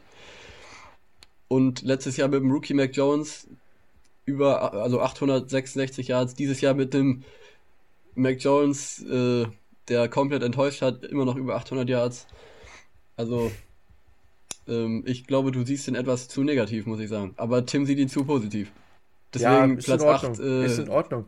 Gehe ich mit. Nehme ich so an. Habe ich kein Problem mit. Nehme ich so an. Ich sehe den zu positiv. Jemanden, den wir, glaube ich, alle also ich sag mal so, haben. wenn die Vikings den holen, was nicht passieren wird, weil der viel zu teuer dafür wird, aber mit dem Jacoby Myers neben dem Justin Jefferson könnte ich sehr, sehr gut leben. Ja, das ist also ja ich glaube auch, dass er sehr teuer wird. Ja, richtig, ich sag ja, also er ist eine High-End Nummer 2. Der wird einen teuren Vertrag unterschreiben, weil der wird einen großen Markt haben wahrscheinlich. Der wird sicherlich über 15 Millionen im Jahr kassieren, da bin ich mir sicher. Ja, safe. Ja, überleg mal, der teuerste ist 30, also wird er schon an die 20 rangehen wahrscheinlich in dem Jahr jetzt. Wenn nicht ja, sogar drüber. Das ist, das nämlich das Schlimme. Das ich glaube, glaub, Tom hat nur die eine Situation gegen die Raiders letztes Jahr vor Augen, als er da seine Interception geworfen hat. Ach, wo er den Ball weggeschmissen hat. ja, ja, gut. Dann, wie ich gerade schon sagen wollte, ähm, ein Spieler, den wir alle in einem ähnlichen Segment hatten, mal ein bisschen höher, mal ein bisschen tiefer, ist die Nummer 7. Das ist Jawan Hargrave, Defensive nee, also Tackle. Die hatten wir auf jeden Fall nicht in einem Segment, das kann ich sagen. Hatten wir nicht? Das stimmt. Habe ich das falsch im Kopf? Ja, das hast du ganz falsch im Kopf, weil ich habe, ich, also zu meiner Verteidigung muss ich einfach sagen. Ja, aber du ähm, hast ihn aus ich hab- Versehen rausgelassen. Ja, genau, ich habe den aus Du hast Versehen gesagt, du hast ihn vergessen. Ich, ich habe ich hab alle, ich hab alle Free Agents hier auf meinem, auf meinem Laptop gehabt, habe alle schön äh, markiert, also mit, äh, mit rechter Maustaste in der Farbe halt, äh, die ich ganz Mhm. interessant fand. Und der ist mir einfach durchgerutscht. Der ist mir einfach durchgerutscht und äh, es tut mir sehr leid, dass der jetzt nur auf sieben gelandet ist. Ähm, hätte wahrscheinlich noch ein, zwei Plätze höher landen können. Ähm, ich habe den einfach komplett übersehen. Aber du hättest ihn Finn? ja wahrscheinlich auch weiter ungefähr in dem Segment, wo wir ihn gesetzt haben, oder? Ja, aber ich glaube, Finn hatte den sogar auf zwei, ne? Drei, glaube Ich ich. glaube, ja, Finn 3. Ich glaube auch. Ja. Aber ich hätte ihn da irgendwo auf, auf jeden Fall gehabt, da wo er jetzt ist, ja. Finn, fang du doch dann gerne mal fix an. Also, ja, kann ich gerne machen. Jovan Hargrave, Interior Pass Rusher, also D-Line in, mh, kann man grundsätzlich erstmal sagen, D-Line unfassbar wertvoll. Und ähm, Pass Rush unfassbar wertvoll. Jovan Hargrave ähm, ist mit einer Pass Rush Win, Win Rate von 18,8% äh, der drittbeste Interior D-Liner gewesen hinter Aaron Donald und Chris Jones. Ähm, seit 2020 sogar, also in den letzten Jahren. Ist, äh, wird 30 nächstes Jahr. Ähm, aber ist ein unfassbar wertvoller Spieler, gerade was den Pass Rush angeht, wie gesagt. Und ich glaube, dass das alleine schon genug Wert hat, dass man ihn hier in diese Liste sehr, sehr weit nach oben setzen muss. Deswegen ist er bei mir auch auf der Nummer 3 gelandet. Kann man definitiv argumentieren, dass er der beste Nicht-Quarterback ist. Da glaube ich, äh. Da glaube ich, lehnt man sich nicht zu weit aus dem Fenster, deswegen habe ich ihn hier auch sehr, sehr weit oben. Ich glaube, ich weiß nicht, ob er bei Philly bleibt oder nicht, weil Philly auch natürlich ein paar Free Agents hat und nicht so viel Geld. Mm, Und ich glaube, dass Hargrave auf jeden Fall sehr, sehr viel Geld sehen wird. Deswegen kann ich mir vorstellen, dass er auf jeden Fall auf den Markt kommt. Und ich glaube, dass wenn du Javon Hargrave dir an Land holst, dass du auf jeden Fall einen, dann einen sehr, sehr spannenden äh, Interior Defensive Liner holen wirst, der sicherlich in, im, äh, im Laufspiel, ich sag mal, Luft nach oben hat, ähm, aber im Pass Rush auf jeden Fall seinesgleichen sucht. Abgesehen von Aaron Donald und Chris Jones, die natürlich beide Elite sind. Unterschreibe ich so. Wirklich, kann ich kurz und knapp mal unterschreibe ich so. Interior D-Line als Pass-Rusher, der auch, der wirklich Qualitäten als Pass-Rusher hat und nicht nur ein Lückenstopfer ist. Unfassbarer Value, gerade noch, weil, wir haben ja gerade schon über die Edge-Klasse geredet, die ist halt Bockmist dieses Jahr, äh, wie Tom es gerne immer so schön beschreibt. Ähm, von daher, ich gehe mit. Großer Value, Erfahrung. Eagles sollten alles dran setzen, ihn zu halten. Wenn er nicht gehalten werden kann, wird er einen teuren Vertrag irgendwo für einen Interior D-Liner unterschreiben. Ja, ähm, ich habe auch nicht viel hinzuzufügen. Ich glaube, wenn man mal so guckt, ähm, wenn man mal drückt, äh, so draufdrückt auf Comparable Players, dann wird da zum Beispiel ein Aaron Donald genannt, ein Fletcher Cox.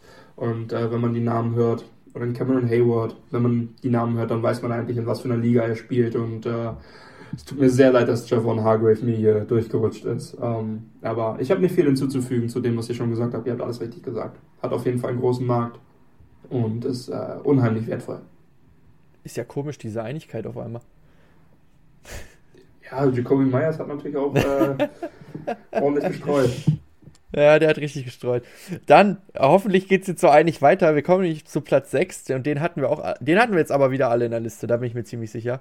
Äh, und das ist Levante David, Linebacker von den Tampa Bay Buccaneers. Ähm, Tom, fang du doch gerne mal an mit deinem Tag zu Levante David. Ja, was soll man zu Levante David sagen? Ähm, man weiß genau, was man kriegt, um ehrlich zu sein. Also, ähm, der ist schon so lange in der Liga, dass man, äh, dass man, wenn man da nicht weiß, was man kriegt, dann hat man irgendwas falsch gemacht im Scouting. Oder man Ähm. ist skeptisch, was ein Alter angeht. Ja, oder Ja, man ist skeptisch, was sein sein, Alter ja. angeht, das ist wohl wahr. Ähm, denn also Levante David ist jetzt 33 geworden vor kurzem, ähm, ist trotzdem immer noch ein Dauerbrenner in der Liga, ist einer der besten Linebacker, die wir haben in der Liga. Ähm, Linebacker generell ähm, immer eine Position, ja, wo es, wo jetzt, wo jetzt ja, das Talent auf der Position ist, äh, ja, überschaubar, weil es einfach auch so eine komplexe Position ist, weil du alles machen musst auf dem Feld. Ähm, das, der Value ist eigentlich nicht hoch genug für einen Linebacker, finde ich immer.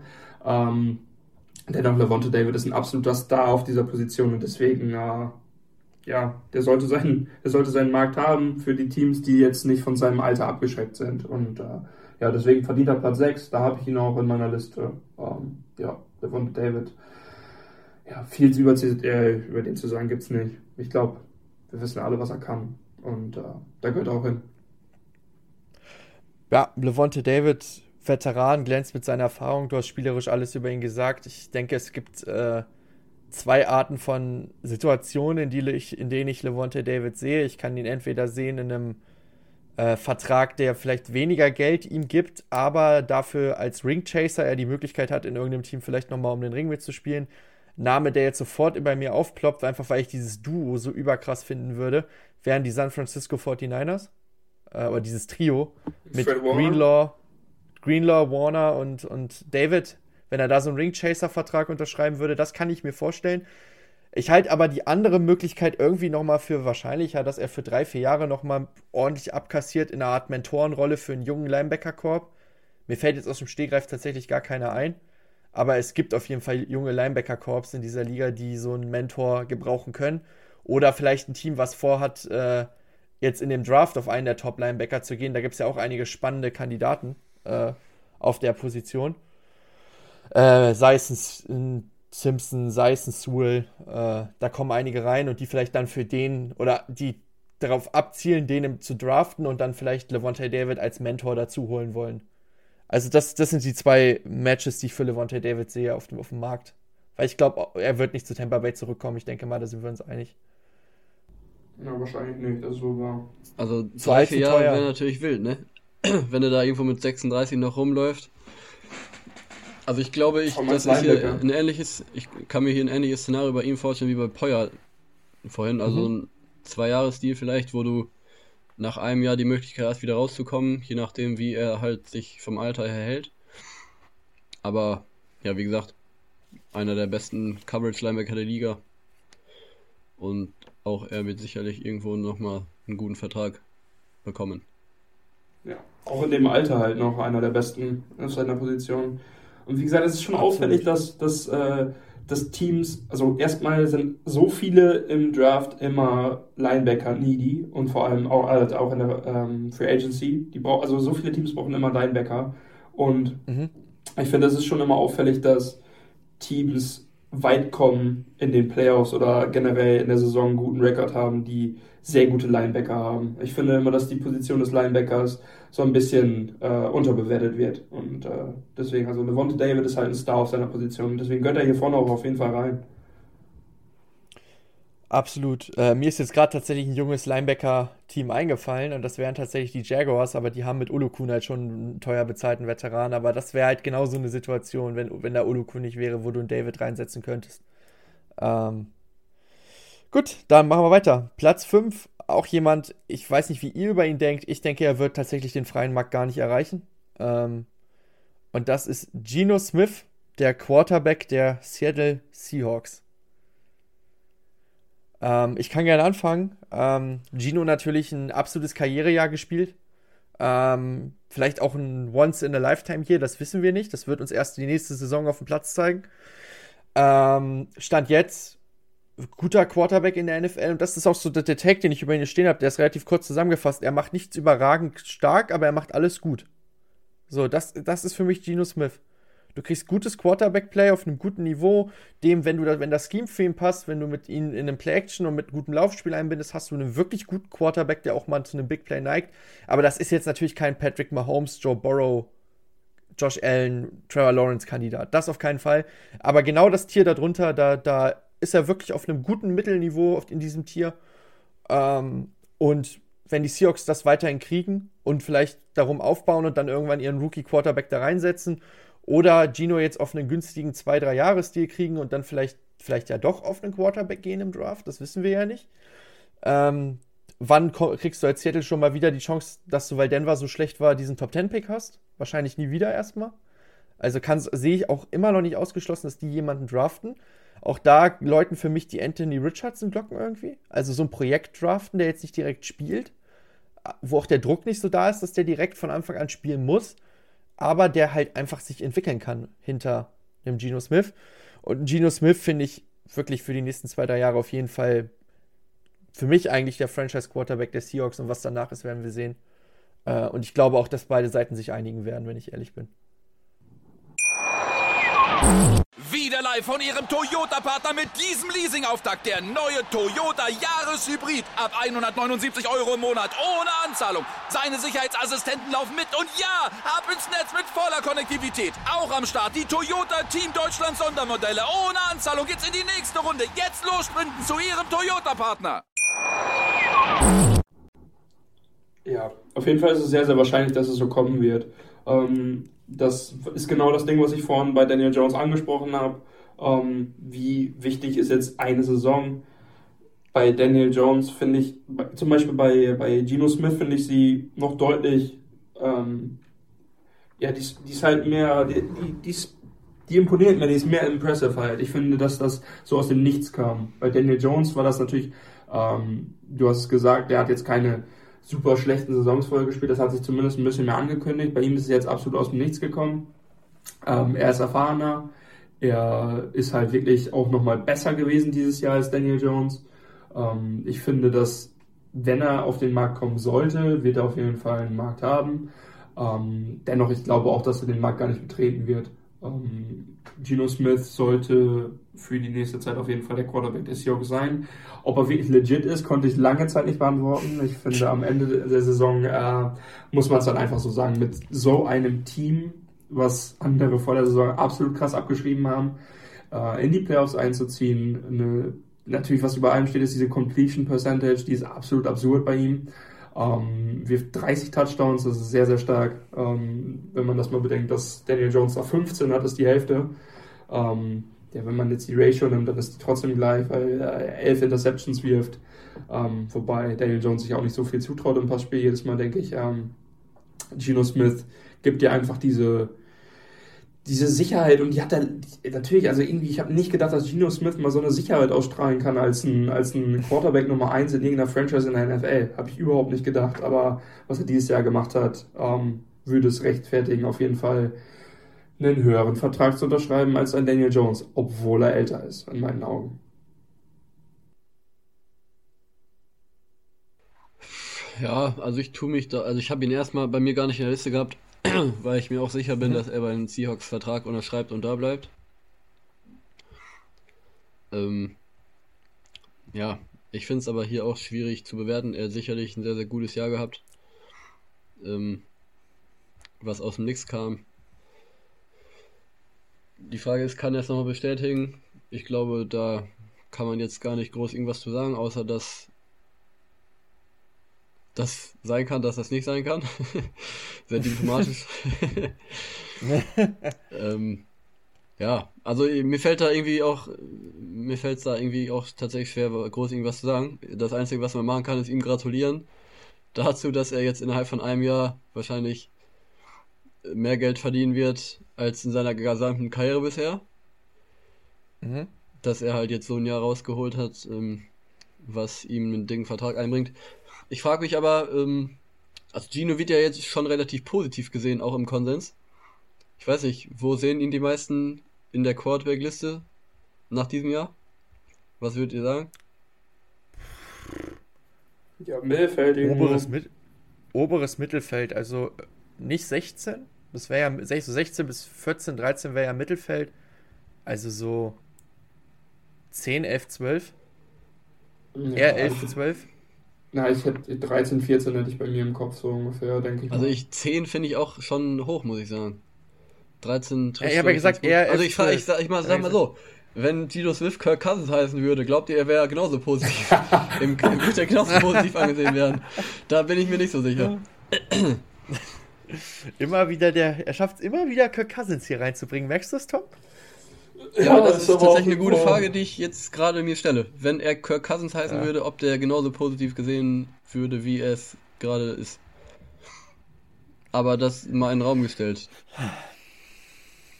Ich glaube, dass Geno Smith wirklich bei 14, 13, 14 so ist und das natürlich nach einem Jahr absolut krass ist, dass man, dass man das halt so ich sag mal, so schnell erreicht, einfach andere Quarterbacks, die halt schon vier Jahre einfach NFL spielen, wie Daniel Jones, so zu überspringen.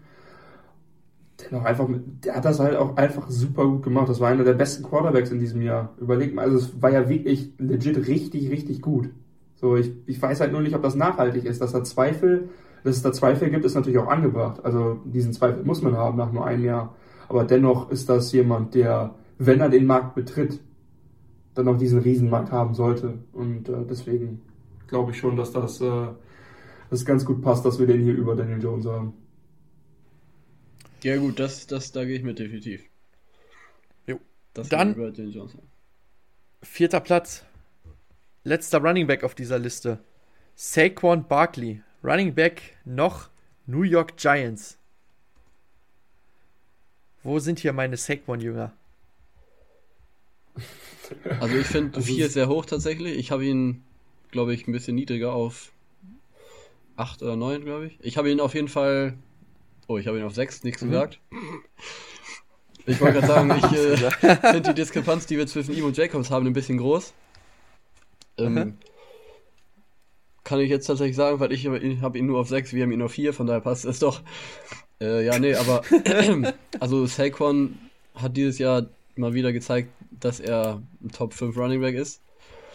Ähm, hatte natürlich jetzt nach seinem Rookie-Jahr da seine, seinen Kreuzbandriss, wo man danach die Jahre gesehen hat, dass irgendwie was fehlt. Aber dieses Jahr hat er mal wieder performt und auch sehr, sehr gut performt. Ähm, hat eigentlich die Giants Offense gecarried zum gewissen Teil.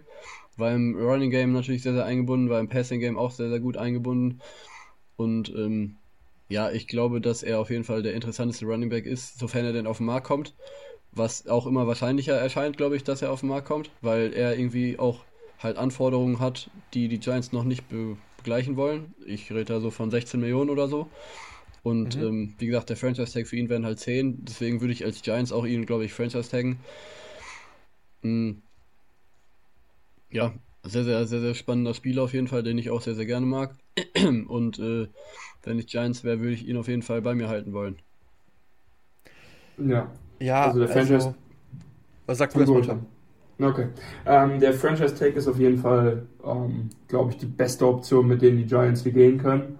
Ähm, für mich die Diskrepanz zwischen Saquon und Jacobs kommt bei mir einfach nur aus Sympathie, denke ich.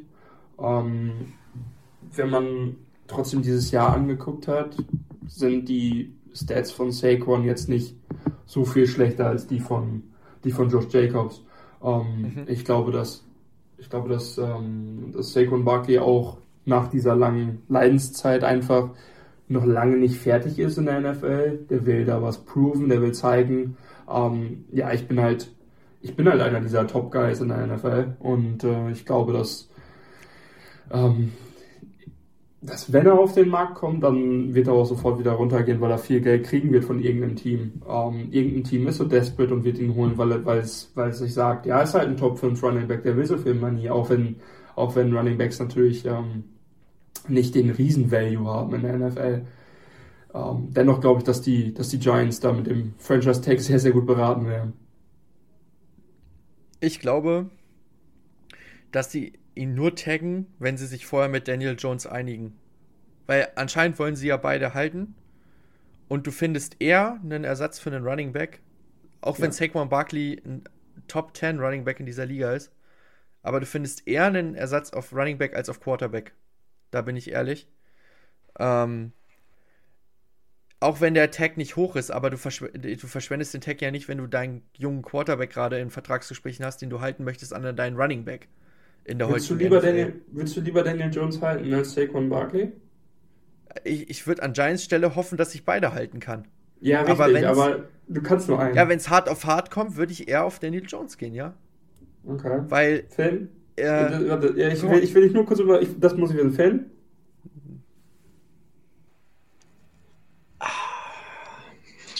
Also, ich würde auch.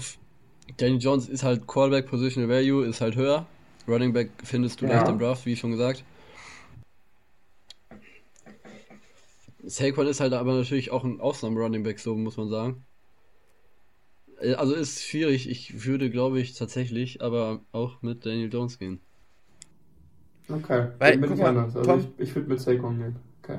Wie wäre denn folgender Weg? Äh, Daniel Jones halten, Saquon ziehen lassen, wie John Robinson draften? Ne, das würde ich nicht machen. Ich würde dann Daniel Jones halten. Ich würde Daniel Jones halten, Saquon gehen lassen, Running Back in der fünften Runde draften und mir beim First Round Pick was Vernünftiges machen, anstatt Running Back zu draften. Ja, ich würde auch niemals einen hohen Running Back holen. Ähm, also man muss natürlich Running bei den Giants auch sagen, Saquon auf Nummer 2 damals, natürlich Saquon war, war unfassbar krass, aber hat Saquon dich so gepusht, wie man es erwartet hat? Nein. Und was ich mich halt frage ist, würdest du mit einem durchschnittlich beschlechten Quarterback und Saquon genauso viele Spiele gewinnen wie mit Daniel Jones und einem durchschnittlichen Running Back? Und mal bei mir persönlich ist die Antwort, du gewinnst mit Daniel Jones und einem durchschnittlichen Running Back mehr Spiele als mit Saquon und einem schlechten Quarterback. Das ist richtig, deswegen ja, würde ich das auch so machen. Genau. Und dann mit dem First Round Pick halt irgendeinen irgendein Spieler draften, der von der Position oder der von Positional Value halt äh, höher anzusiedeln ist. Zum Beispiel Receiver. Tom sieht es anders. Das ist ja auch völlig in Ordnung. Ähm, wollen wir weitermachen? Ja, müssen wir. Gut, Nummer, wir müssen, genau, weil wir haben ja auch noch die Wishlists für unsere Teams. Sonst wird ja, das hier wirklich schieben, Oder wir schieben die. Äh, wir können die auch ich würde auch sagen, wir schieben die. Ja, wir schieben die. Alles klar, wir schieben die auf die nächste Woche. Ähm, dann Jesse Bates, der Dritte, auf Platz 3. Safety von Cincinnati. Um, ähm, ich fange ruhig mal an. Ist, glaube ich, mit Abstand mhm. der beste Safety in dieser Gruppe, die, frei, äh, die, die in die Free Agency treten wird.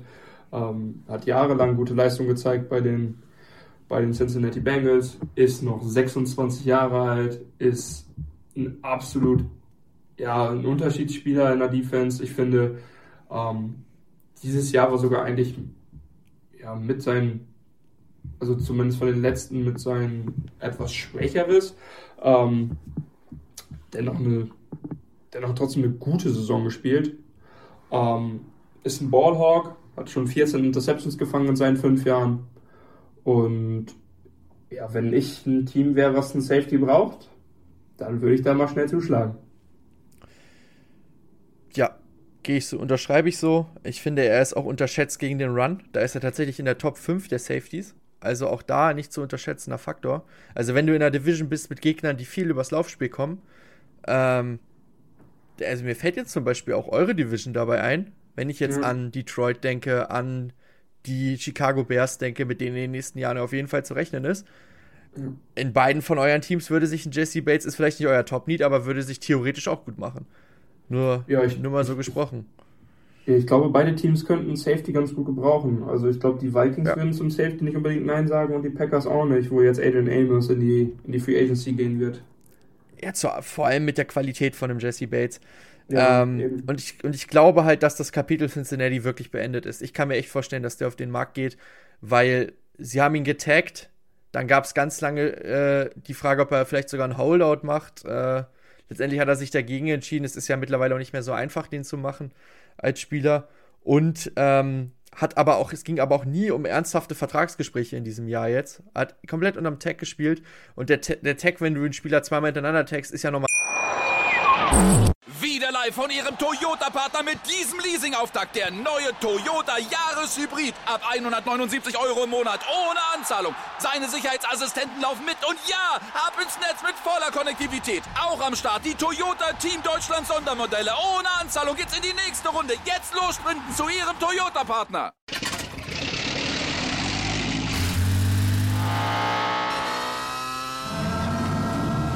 Von 0 auf 100. Aral feiert 100 Jahre mit über 100.000 Gewinnen. Zum Beispiel ein Jahr frei tanken. Jetzt ein Dankeschön, rubbellos zu jedem Einkauf. Alle Infos auf aral.de.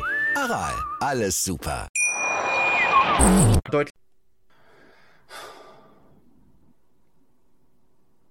Muss ich überlegen. Aber der wird irgendwo so auf der Grenze sein zwischen, also so wahrscheinlich so ja. vier bis sechs ist er wahrscheinlich am Ende. Für mich ist er tatsächlich noch ganz knapp drin in der 5. Boah, müsste ja, jetzt überlegen. Aber okay. auf jeden Fall kann man Argumente dafür finden, dass er Top 5 ist, ja. ja.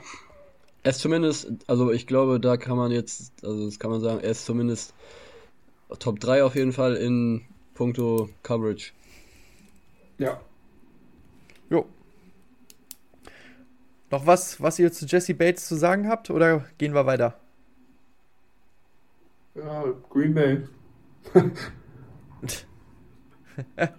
Wer hat eine Hoffnung? Ja, das ist auch die Frage. Naja, wenn sie Aaron Rodgers wegtrainen oder Aaron Rodgers sich heute entscheidet, dass er dann doch keinen Bock mehr hat, dann vielleicht. Ja, aber selbst dann ist ja kein Geld da. Der Typ, der aber es würde ja, ja sowas zu, von viel Deadcap, das ist ja geisteskrank. Es würde ja zu unserem Undrafted Curse passen, dass er genau zurücktritt, wenn wir die Folge fertig haben. Ja, ähm, Aaron Rodgers wird Backup von Joe Burrow. das Beste, was in Packers passieren kann, ist auch sicherlich, wenn äh, Rodgers retired und der Vertrag einfach dann. Erlischt der Vertrag Gut. dann quasi? Ja, ne? Naja, wenn du Void Years im Vertrag hast oder sowas, dann musst du es trotzdem bezahlen, aber alles, Ja, ja aber zumindest äh, entfällt dann das, was er jetzt dann bekommen würde, normalerweise. Richtig. Und das, richtig, der Deadcap, der fällt dann ja weg. Zumindest. Ja, klar. Gut, dann Nummer 2 und Nummer 1. Nummer 2, Orlando Brown Jr., Left Tackle, Kansas City. Ja, Wer möchte? Ihr habt den höher gehabt als ich, glaube ich. Fangt gerne an. Ja, ich, ich kann ruhig. Also, das ist dein Mr. Zuverlässig auf der Blindside, nicht mehr und nicht weniger. Ähm, hat auch immer so ein bisschen so, so Zicken-Issues, nenne ich das jetzt einfach mal. Aber er fing ja schon in Baltimore an, wo er Right Tackle gespielt hatte, aber er wollte lieber Left Tackle sein. Verständlich auch irgendwo wegen des Geldes, aber hat dann so weit geführt, dass sie ihn halt weggetradet haben zu Kansas City dort äh, ein Jahr unter dem, unter dem Baltimore-Vertrag gespielt, dann direkt Franchise-Tag. Auch da dachte ich, und das kann man auch nachhören, das habe ich damals in der Folge gesagt, wo wir über seinen Tag geredet haben, dass das nur ein Tag auf Zeit ist, also dass sie ihn taggen, um dann einfach Zeit zu haben, mit ihm in Ruhe einen langen Vertrag auszuhandeln. Ist nicht passiert. Auch da die Frage, willst du ihn ein zweites Mal hintereinander taggen? Ich kann es mir nicht vorstellen. Ich kann mir vorstellen, dass Kansas City dann vielleicht, weil das ist ein Team, was sonst wenig äh, Schwachstellen hat, offensiv, dass die dann vielleicht im Draft oder in der Free Agency auf einen anderen Tackle gehen. Ähm, ja, Orlando Brown, wie gesagt, verlässlich auf der Position. Nichts über, kein Trent Williams, aber auch kein schlechter Tackle. Viele Teams würden sich freuen, wenn sie überhaupt einen verlässlichen Left Tackle hätten, ähm, wo du dir keine Kopfschmerzen machen musst. Von daher, sein Markt wird da sein. Ob Kansas City wird ihn wahrscheinlich nur mit einem Tag halten können wieder. Von daher, ich glaube, das Kapitel Kansas City und Orlando Brown ist jetzt erfolgreich beendet mit, mit einem oder zwei Super Bowls. Ich weiß gar nicht, kam der. Einer. Wann kam der? Einer. Aber immerhin, er hat jetzt seinen Ring mit Kansas City geholt und ich kann mir vorstellen, dass es ihn jetzt nochmal woanders hinzieht, um nochmal ein bisschen mehr Geld zu verdienen. Ja. Also meine Eins liegt daran, dass er ist 26, er hat Positional Value, er ist einer der besten Spieler auf einer der Positionen, die am meisten Value haben, in dem besten Alter, wie gesagt. Also ich glaube, da muss man nicht viel drum herum reden.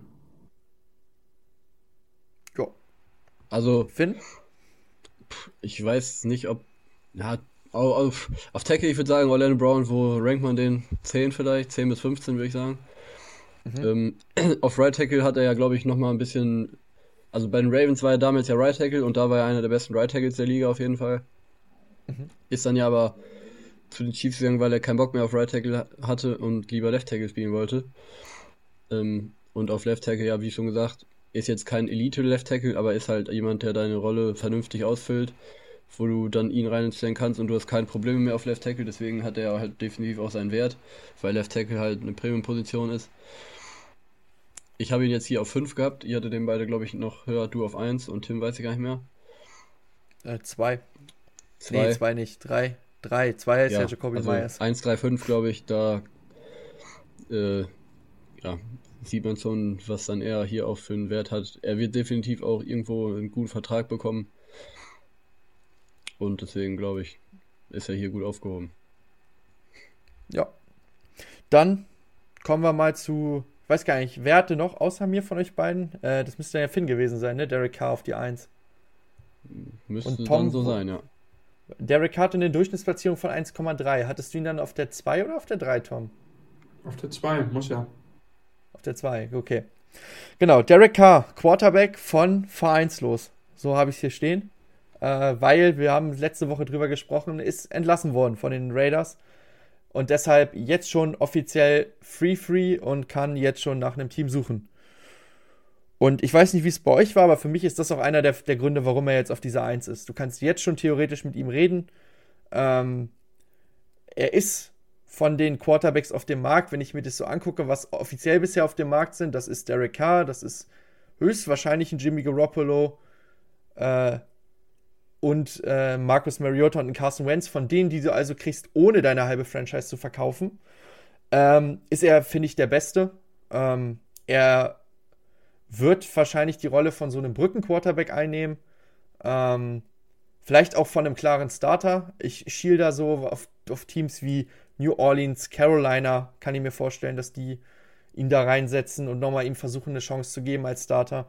Oder auch die Jets, wenn die Aaron Rodgers nicht kriegen. Das sind so meine drei Favoriten. Und äh, er ist halt bei mir auf eins, weil er halt, er ist halt vereinslos jetzt schon und äh, du kannst jetzt schon mit ihm reden und er hat halt diesen scheiß Vertrag nicht mehr, der so hoch dotiert war. Das heißt, du kannst da in Ruhe deinen Vertrag mit ihm aushandeln und er wird von allen Quarterbacks den größten Markt da draußen haben, glaube ich, in dieser Free Agency, von denen, die wirklich Free Agent werden. Ja, auf jeden Fall. Ähm, der einzige Grund, warum ich den auf zwei gepackt habe, ist halt, dass ich glaube, dass viele Teams genauso denken wie viele Leute auch, dass Derek Carr ist halt ein Quarterback, der hält dich auch irgendwo so ein bisschen gefangen in dieser Mittelklasse, weil er halt nie diesen Riesenschritt gehen konnte, den viele auch angekündigt haben, dass Derek Carr den mal machen muss. Ähm, ich glaube nicht, dass Derek Carr ein Quarterback ist, der dir den Super Bowl gewinnen kann. Äh, dennoch ist das halt der Quarterback mit Abstand hier, falls er die Free Agency betritt, mit Abstand den größten Markt haben sollte ähm, mit Abstand der ist, der den äh, highest positional value hat. Ist halt ein Quarterback, klar, keine Frage. Ähm, wie gesagt, das ist der einzige Grund, warum ich den unter Orlando Brown gepackt habe. Ansonsten muss Derek Carr hier ganz, ganz weit vorne stehen. Es gibt viele Teams, die wirklich ein schiedendes Auge haben sollten. Du hast schon, schon ein paar genannt. Ähm, genau richtig, ich glaube, wie gesagt, die, die Saints sollen wohl der Frontrunner sein. Ähm, dennoch, die Jets hast du auch genannt, sehe ich genauso. Falls die Aaron Rodgers nicht kriegen, dann ist Derek, Clark, äh, Derek Carr, glaube ich, eine ähm, sehr gute Lösung, sich zumindest weiter nach vorne zu spielen. Aber wie gesagt, ich glaube halt nicht, dass Derek Carr derjenige ist, der ähm, die ja auch mit einem sonst sehr talentierten Roster, was die Jets ja auf jeden Fall haben, ähm, die den Super Bowl gewinnen kann. Ich habe da sehr viel Zweifel. Dennoch verdienter erster Platz, dann denke ich, bei uns in der gesamten Konsensliste ähm, ja, Derek Carr sollte auf jeden Fall einen guten Platz in der NFL kriegen und schnell vom Bord gehen. Ja, also Derek Carr finde ich ist, irgendwie so ein bisschen Geno Swift, nur dass Derek Carr halt über längere Zeit schon gezeigt hat, dass er es kann und nicht nur über ein Jahr. Auch wenn jetzt Derek Carr vermutlich. auch wenn, auch wenn Derek Carr vermutlich jetzt das letzte Jahr sein schwächstes Jahr vielleicht sogar war. Ähm, davor die Jahre, aber zumindest war er ja immer so Platz 12 bis 15 in der NFL, was Callbacks angeht, würde ich sagen. Und ja, er ist halt prädestiniert für so ein Team, die, das, das eine gute Defense hat, das gute Playmaker hat, wo halt einfach nur der Quarterback fehlt, zum Beispiel die Jets. Und ja, mal gucken. Also ist jetzt kein Quarterback, der deine Offense äh, im Alleingang trägt und der die äh, von links auf rechts krempelt, irgendwie so ein Patrick Holmes natürlich, das ist er jetzt definitiv nicht.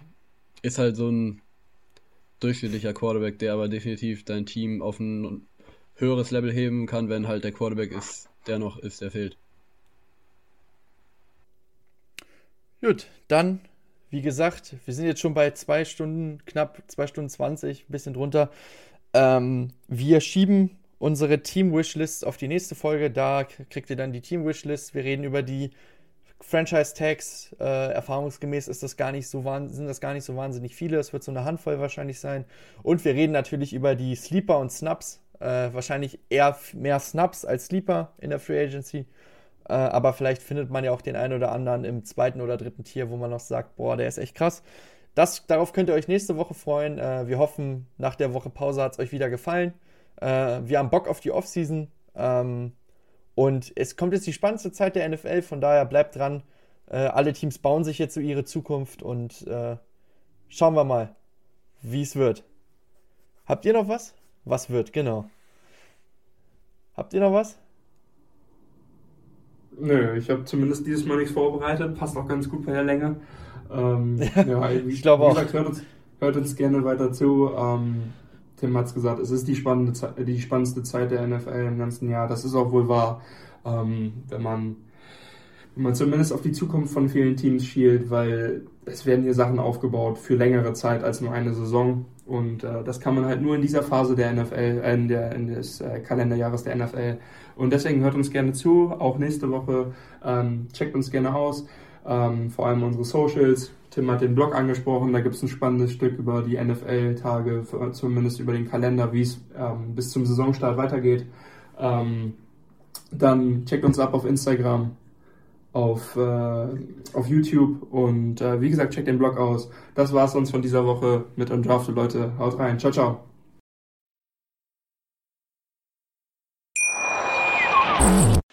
Live von Ihrem Toyota-Partner mit diesem Leasing-Auftakt. Der neue Toyota Jahreshybrid. Ab 179 Euro im Monat. Ohne Anzahlung. Seine Sicherheitsassistenten laufen mit. Und ja, ab ins Netz mit voller Konnektivität. Auch am Start die Toyota Team Deutschland Sondermodelle. Ohne Anzahlung geht's in die nächste Runde. Jetzt los sprinten zu Ihrem Toyota-Partner.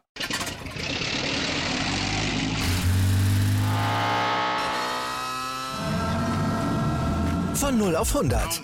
Aral feiert 100 Jahre mit über 100.000 Gewinnen. Zum Beispiel ein Jahr frei tanken. Jetzt ein Dankeschön, rubbellos zu jedem Einkauf. Alle Infos auf aral.de. Aral, alles super.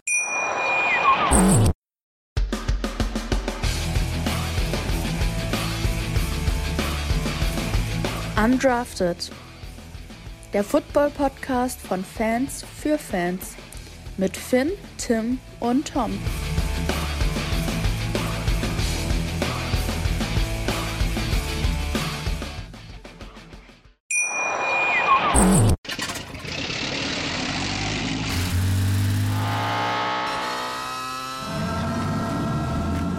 Auf 100.